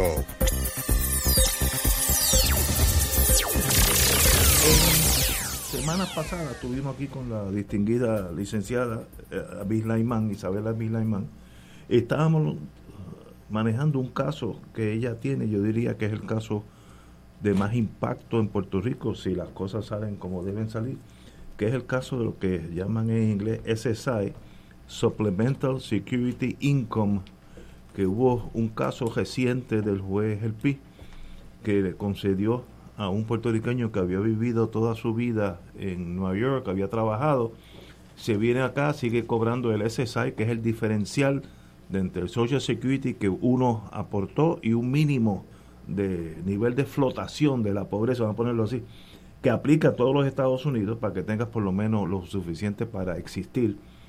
Y este señor, como había cotizado en Estados Unidos, se trae su pensión agrandada por el SSI, luego se dan cuenta, aquí le tratan de cobrar dinero, él presenta un caso en el, en el Tribunal Federal y lo pierde el, el gobierno federal, eh, ya que se el juez indicó que hubiera sido de crimen, etcétera, etcétera, etcétera. Y este caso, ese caso del juez El Pi, ahora juez del circuito, da paso a este caso que presentó la licenciada Imán en torno a si los pobres en Puerto Rico tienen los mismos derechos a los pobres en los Estados Unidos. Y ese es el caso, un caso gigantesco, según lo que he leído en la prensa, es que vería, eh, se vería como 2.3 billones de dólares al año en remesas a, los puertorriqueños. Así que es un caso gigantesco. Eh, Gracias. Estoy seguro que usted sabe más del caso que yo, así que en términos generales, para aquellos que nos sintonizan, eh, ¿por dónde va este caso? Eh, gracias Ignacio por recibirme de nuevo. Quería aclarar algunas cositas porque es que nunca nos da tiempo para aclarar todas las partes técnicas legales que también inciden sobre cómo procede cada caso y el curso que lleva cada, cada tipo de procedimiento. Mucha gente lo está confundiendo eh, también con el tema legislativo, ¿verdad? Que hay un, curso legislativo que también está en marcha, hay un proyecto de ley que está atorado en el Senado y eso no tiene nada que ver ah, hasta la fecha, hasta que haya un resultado de una manera o de otra, eh, no tiene ningún eh, impacto sobre este procedimiento quería señalar que Baello Madero es una parte demandada, no es, él no es el demandante, él es la parte demandada, siendo un demandado, él levanta como defensa. querían cobrarle el dinero que le pagaron de más. Los Estados Unidos, el gobierno federal eh, como tal, no fue el Seguro Social, es el gobierno federal US, the United States, quien demanda a Baello Madero para, recobrar los 28 mil dólares. Por lo tanto, es un, los hechos son bien limitados a una sola persona en ese caso. De, de ahí también, pues no solo los hechos, los argumentos se, se giran, giran en torno a pues, lo que se haya presentado en ese récord y como sabemos, cada caso tiene su propio récord. Claro, un impacto positivo para todos los puertorriqueños es que la defensa que levantó Baello Madero en ese caso, que es que hay la exclusión de los residentes de Puerto Rico de la ley del SSI es inconstitucional y discriminatoria. Y pues eso fue lo que decidió el, el juez El Pi en su momento ya en el 2019, hace casi no, más de tres años ya. Eh, y luego eh, el panel, ¿verdad? Eh, liderado por Huesto Ruella, que en paz descanse, afirmó el resultado con otros razonamientos, pero también con el resultado de que la exclusión de ese SAI es discriminatoria. entre los miles de argumentos que han habido, ¿verdad?, sobre los últimos años, pues tú me hiciste la pregunta la última vez sobre qué pasaría si viene una persona de Oklahoma y se muda a Puerto Rico y pues igual pierde el SSI. Y eso es correcto. Pero yo me quedé pensando. El SSI es el seguro, social, suplementario, que es una ayuda que es específicamente para personas discapacitadas, no videntes, mayores de 65 años y a su vez de escasos recursos. Adicional al seguro social que tendría derecho esa persona. lo que reciba, ellos hacen los ajustes, ¿verdad? Cuando pero que, pero no es parte del seguro social, es un programa aparte. No tiene nada que ver con lo que uno aporta al Seguro Social. Ese es el caso del gobierno. Ese es el issue. sí, sí, sí, ¿no? no, tiene nada que ver con, o sea, precisamente la persona que vaya a recibir ese SAI, probablemente, de lo que yo estoy observando, ¿eh? mucha gente no ha trabajado porque pues nacieron con discapacidades, sobre todo estas personas, pues no hay un historial de trabajo, no hay un historial eh, contributivo, que fue una de las defensas que levantó, que el clásico suena casi como una defensa realmente. El, um, el gobierno federal levantó como una de las razones para tratar de justificar la exclusión, ¿verdad? Retroactivamente, porque como bien sabes, el, historial legislativo es silencioso sobre el tema de Puerto Rico. O sea que todo este caso se está dando un poco adivinando qué fue lo que puede haber pasado por la mente del legislador en aquel momento. Y mm, eh, lo que levantaron, eh, eh, sobre todo frente a, en el, en el primer circuito, fue el tema de las contribuciones. Y ahí el, el juez Torruella hizo una, una correcciones, ¿verdad?, eh, históricas sobre el tema. Yo, yo, leí esa opinión y fue magistral, ¿no? Eh, eh, fue diseñada a, prueba de balas, digamos, ¿no? para que ningún argumento que se llevara al Tribunal Supremo de Estados Unidos pudiese. Correcto. sí, ese, eso fue. El caso, el caso está en el Tribunal Supremo de Estados Unidos. Todavía está pendiente, estamos, ¿verdad? Inminente la decisión. En cualquier momento emite el Tribunal Supremo esa decisión yo pudiera añadir, ¿verdad?, en el tema de, pues que la, opinión de Gelpi eh, fue muy fundamentada en, en, el, en, el escrutinio estricto, ¿verdad?, que sí hubo discrimen, o sea, decirlo abiertamente, es discriminatorio. Y la ruta que cogió el juez Torruella fue más por el tema de la racionalidad. Aún si todo esto fuera cierto, no es racional debido a X, Y, Z, ¿no? Entonces, pues tenemos los tipos de escrutinio ante el Tribunal Supremo, que es lo que estamos pendientes si, si eso es lo que va a pasar, algún tipo de nueva nuevo acercamiento judicial en cómo bregar con los derechos de los individuos eh, adaptados a los poderes territoriales del soberano, ¿no? ahí tenemos esa combinación de... El carácter discriminatorio ocurre en el momento en que la persona se traslada a Puerto Rico. Se, hace residente de Puerto Rico. Si esa persona hubiera sido residente de cualquier estado de Estados Unidos, no, hubiera tenido problemas. No. exacto. No. hubiera tenido. Ahora, una, vamos a Ahora, pero quiero decir algo, porque es que donde me quedé fue en el caso hipotético. El, caso, el caso hipotético de esta persona que llegara, una persona que llegara de Oklahoma a Puerto Rico, pierde el SSI. Ok, chévere. Pero lo que el problema que yo estaba teniendo con esta pregunta era que no es un caso, no es una situación real y no es un problema real y no es el problema que tiene que resolver el Tribunal Supremo. Y voy a hacer una broma porque fue por donde me pasó ¿verdad? la mente y si viniera un marciano, tampoco le dan ese SAI. Es un poco así de remoto, como yo lo veo, porque, porque no es un problema real. Tú no tienes, o sea, en Puerto Rico hay más de 300 mil personas con discapacidad y escasos recursos, o sea, quiero decir elegible, punto, punto, elegible. Tú no tienes un problema de 300 mil personas de Oklahoma elegibles mudándose a Puerto Rico y perdiéndolo. Entonces, eso para mí es lo que haría la pregunta más adecuada. Si, si se mudaron 300 mil personas discapacitadas y de escasos recursos a Puerto Rico y lo perdieran, eso es un entonces es un problema. Por lo, por lo tanto, el problema no es tanto de alguien que viva allá que se mude para acá, sino de los que ya están aquí. Pues claro, es ahí que quiero centrarnos, quiero centrarnos en el hecho que nosotros somos ciudadanos eh, americanos tienes más de 300 mil ciudadanos americanos en Puerto Rico que reúnen todas las cualificaciones, ¿verdad? Hacen su, y, by the way, por sus propios estudios del Congreso. Bueno, eh, es, es, es, racional del gobierno de los Estados Unidos para no para que no aplique ese programa a Puerto Rico es que en Puerto Rico no pagamos contribuciones sobre ingresos al gobierno federal, que es lo que lo que eh, le provee lo que nutre eh, ese programa, no la aportación al seguro social, que eso es otra cosa.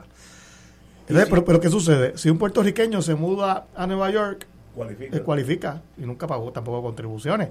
De hecho, el pobre que vive en Nueva York y lo recibe, seguramente, como dijo la, licenciada, tampoco pagó contribuciones porque es bien pobre. tampoco lo pagaba. así que este ese racional no debería ser el. Pero este, asunto este asunto pareciera corresponder a la misma contradicción inherente a la forma y manera como hemos llegado a ser ciudadanos, ¿no? O sea, que hay un problema de origen que aplica a esto como aplica a otras consideraciones. Sí, y en el transcurso de esto, pues, y, lo, quiero levantar porque si vamos a hablar de ayuda humanitaria, pues los Estados Unidos tienen, dentro de la, la misma ley, provee varias categorías de no ciudadanos que cualifican a esta ayuda. ¿Verdad? Y esas personas tampoco tienen historial contributivo. Nadie ninguna. O sea, que ese no es el criterio. Si vamos a llevarlo a lo, a lo estrictamente racional, pues eso no puede ser el criterio tampoco. Y ese es el criterio fundamental que ha es que, es que este es el criterio de Harris versus, Rosario, ¿no? Eh, eh, básicamente, ¿no? Eh, que, bueno, que, que, que, si hay una, un, un, un, fundamento racional para tratar a Puerto Rico distinto, pues, pues es válido. Eh, ¿Cuál es el fundamento racional? Usualmente es que no pagamos contribuciones eh, del income tax, pero aquí, y, aquí eh, pues obviamente, no por eso, pero en este caso es absurdo, pues, aplicar ese principio, y ahí es que Torruella desarrolla toda una argumentación excelente para que Harry versus Rosario no sea un criterio aquí, en este caso, ¿no? que, que, es lo importante de esa opinión de Torruella. Eh, yo tengo mi opinión, que la licenciada tiene que hablar de esto, de lo que pasó en la comentación en el Supremo. Yo pienso que se desaprovechó eh, eh, lo, lo, que Torroya sugirió que se argumentara, y yo ojalá salga todo bien, pero me parece que en las argumentaciones algunos abogados, no todos, se olvidaron de Torroya. Oye, hay una pregunta aquí extraordinaria. Un militar que está en Puerto Rico, dice, yo siempre he pagado y aún pago el IRS. Con eso no le aplica el SSI. Si, si tuviera una cuestión geográfica, en el territorio de Puerto Rico no aplica. Creo que en Guam aplica, en otro pero, Pero no, en Guam no aplica. En Northern, en las Marianas del Norte. Las Marianas del Norte, que fue por tratado. Sí. Bueno, es, por, por, la, por ley del Congreso, no por eh, tratado. Oye, ¿por qué no lo meten en esa ley? porque cuando ellos hicieron su Commonwealth, Ahí eh, eh, negociaron, eso. Bueno, eso es lo que, o sea, se plantea, el, gobierno federal plantea que tiene relaciones independientes con cada territorio, en, lo que llega a acuerdos separados y condiciones distintas.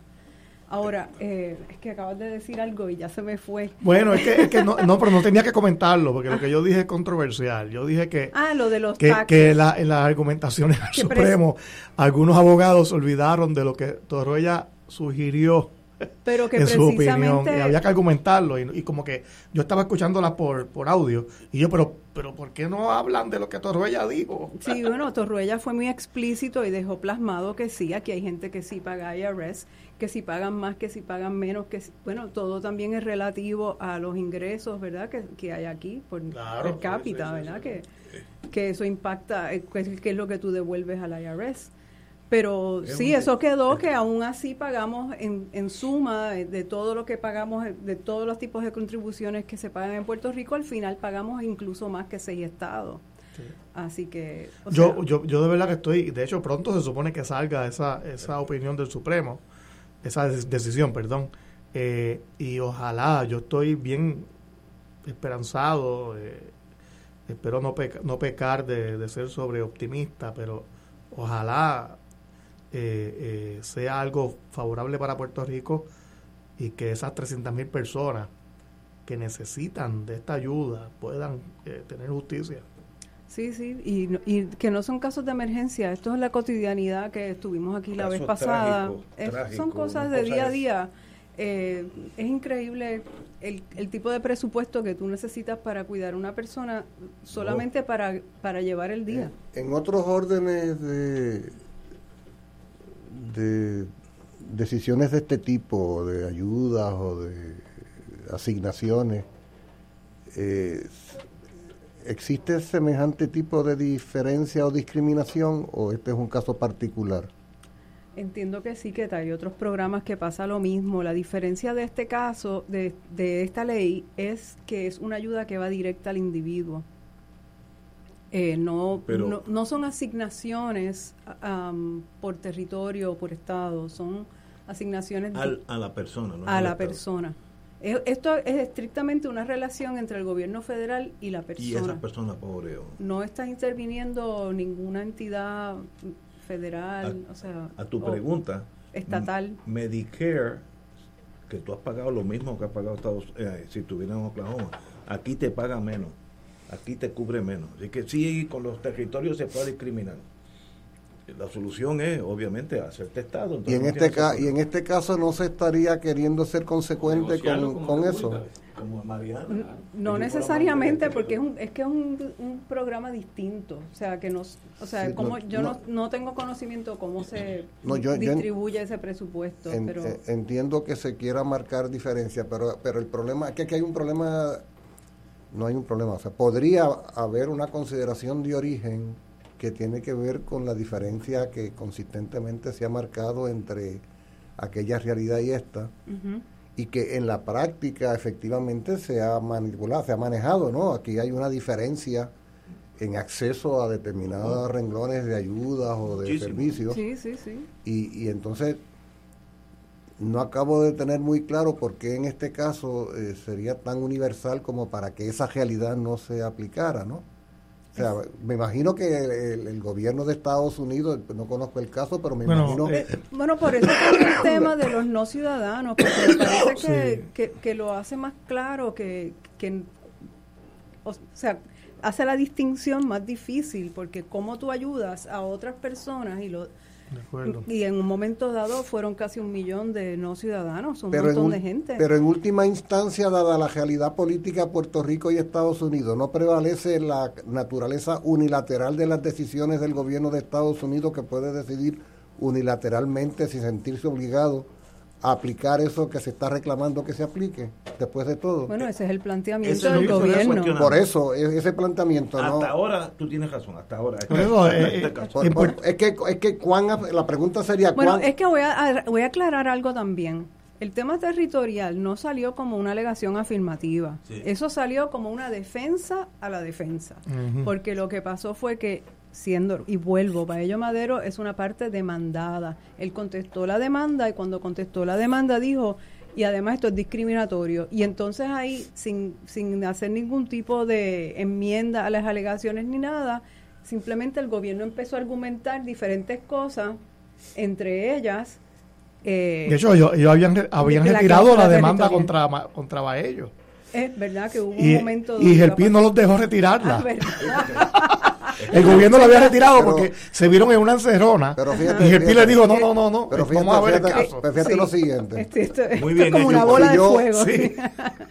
si yo, si yo trato, si yo incorporo al análisis eh, hasta donde tenga sentido y pertinencia eso que acabo de decir de que después de todo esta es una relación que se sostiene históricamente en la unilateralidad que le es inherente y hay sectores que pretenden eh, impulsar la igualización en la relación. Esto puede ser muy arbitrario y no estrictamente eh, ceñido al Estado de Derecho, pero conociendo como conozco la línea ideológica del juez El Pi, yo podría pensar que más allá de sus luces y destrezas eh, legales y jurídicas, fuera de su interés, precisamente la igualización de los puertorriqueños como ciudadanos estadounidenses. Estamos mezclando dos temas. Ah, sí, yo, sí, yo sé que lo estoy mezclando. Están mezclando la relación. porque yo sé que el juez El Pi también los está mezclando, por eso lo planteo. Mm, no, fíjate, lo separó porque sí habló estrictamente de los derechos constitucionales del individuo vis a vis el gobierno federal. y, lo que estamos mezclando es el, el poder sobre el territorio con el derecho de los individuos. Eso. Eso es lo que está pasando en todo este diálogo. Se están mezclando las cosas. Eso fue lo que, lo que hizo Gerpilo y, hizo Torruella. Esto, porque esto no es un pago al gobierno de Puerto Rico. No es un discrimen contra el gobierno. Es, esto se trata del ciudadano americano que vive aquí. Así que es, es, sobre el individuo versus el gobierno federal. Por eso es la pero, pero supone la equiparación de estos ciudadanos americanos a aquellos otros. Seguro. Claro. Ah, bueno, sí, ese es el dicho. Y ese, y ese, claro, y ese es un planteamiento eminentemente político, no meramente legal, en la calidad Puerto Rico-Estados Unidos, es lo que estoy queriendo decir. No necesariamente. Oye, la pretendida equiparación del ciudadano estadounidense residente en Puerto Rico con el de allá. La ciudadanía ya es un hecho legal, o sea Sí, pero, la, pero los poderes inherentes a la misma no. Estando en Puerto Rico o estando en Estados Unidos, es distinto. Es, cierto, pero si tú, no, solamente somos o no somos ciudadanos de segunda clase, según dicen pero, es pero es un issue de residencia, porque si tú eres de Nueva York, que es el caso de Baello, y te mudas a Puerto Rico, pues te pasa lo mismo, aunque tú no aunque hubiesen nacido allá. Eh, ¿Qué sucede? Aquí, eh, pues ahí está, está el tema de pues qué yo hago con ese individuo que tiene unos derechos. Entonces, ahí viene la, irracionalidad ¿no? de, de, del discrimen. Ah, Puerto Rico recibe todos los fondos federales, eh, e igual que un Estado, eh, menos dos grandes programas. ¿Y eso quién lo decide eso? ¿Quién lo decide? Bueno, el Congreso. el mismo Congreso que decide eh, todo claro, lo demás. Pues, pero los únicos dos programas grandes que Puerto Rico no recibe en igualdad a un Estado son este, el Seguro Social Suplementario y el Medicaid, que eso se ha ido ya resolviendo. Pero falta esto. A lo que, eh, a lo que estoy queriendo ir es al hecho de que aquí hay un asunto de excepcionalidad aparente, aparente de, de que de, en el sentido de que todo ciudadano estadounidense debe tener derecho a esto, porque porque si no, se estaría, porque exacto, esa, pero eso eso eso pero ¿por qué excepcionalidad si estamos hablando de 800 mil no ciudadanos que lo están recibiendo? y que no tiene, no tiene nada que ver sobre dónde tú naciste, no tiene nada que ver sobre si tú naciste aquí o no, es dónde estás. Pero, ¿y por qué entonces, si no es así, el gobierno de Estados Unidos levanta ese planteamiento como argumento para oponerse a, que... la territorialidad ese es el, de que tengamos o no derechos los puertorriqueños por ser ciudadanos de segunda clase. La, posición de Estados Unidos. ¿Por qué el gobierno de Estados Unidos argumenta eso? De que nosotros no somos ciudadanos. ¿Por, qué, discrimina contra este puertorriqueño porque se haya mudado? Porque se mudó para un territorio y no va a vivir en un estado. Porque no, quieren, o sea, el estatus sería que no quieren dar ese derecho a en Puerto Rico porque son mucha gente. Porque, porque, porque, contribuciones porque el gobierno de Estados Unidos utiliza Porque se lo pueden dar a los Marianas porque son tres gatos. Y aquí, son, y aquí son mucha gente de otro color, de otra raza, de otra cultura, de otra ancestría. O, o, sea. Mariana, Mariana es del tamaño de Vieques ponle, eh, eh, en, términos de, en términos de territorio, no, no de población, hay más población, pero y esa es la diferencia. Comparado con Puerto Rico, Mariana es diminuta en población. en términos de territorio es como bien. En todo, no de población. En, todo caso, en todo caso, a lo que estoy queriendo ir al hecho de que más allá del asunto de, la, de, los dineros envueltos eh, para las personas necesitadas, lo que de por sí ya es suficientemente importante ¿no? en el caso, lo que estoy tratando es de, acercarme a los elementos subyacentes al mismo en materia de la relación Puerto Rico-Estados Unidos. Y cómo después de todo el debate sobre este asunto eh, inevitablemente va a incidir en lo que es esa relación, ¿no? porque si no de otra manera pues no hubiera el gobierno de Estados Unidos discriminado contra esta persona ni estaría queriendo argumentar sobre esa base para no pagarle ese dinero, ¿no? O sea, aquí evidentemente está sobre, más que subyacente, yo creo que está sobre el tapete, ¿no? Esa, esa contradicción, ¿verdad? Compañera, tenemos que irnos. Pero ¿por qué de nuevo, Ignacio, si estamos empezando la discusión? Otra hora más, vamos. Sí. Bueno, vamos a traer el, doctor y, le metemos. ¿Tú te das cuenta de que yo que no soy abogado cometo el atrevimiento de enfrentarme a estos dos no, compañeros? Está muy bien. Eh, ¿Para cuándo se espera verano la, decisión? En cualquier momento, francamente en cualquier momento. Una decisión bien importante, compañero. Bien, por eso quiero seguir hablando porque sí, sí. de verdad bien, bien. Un privilegio, privilegio tenerla aquí, compañera el, caso más grande en Puerto Rico es ese en este momento. Sí, bueno, podemos gastar el dinero. Esta emisora y sus anunciantes no se solidarizan necesariamente con las expresiones vertidas en el programa que acaban de escuchar.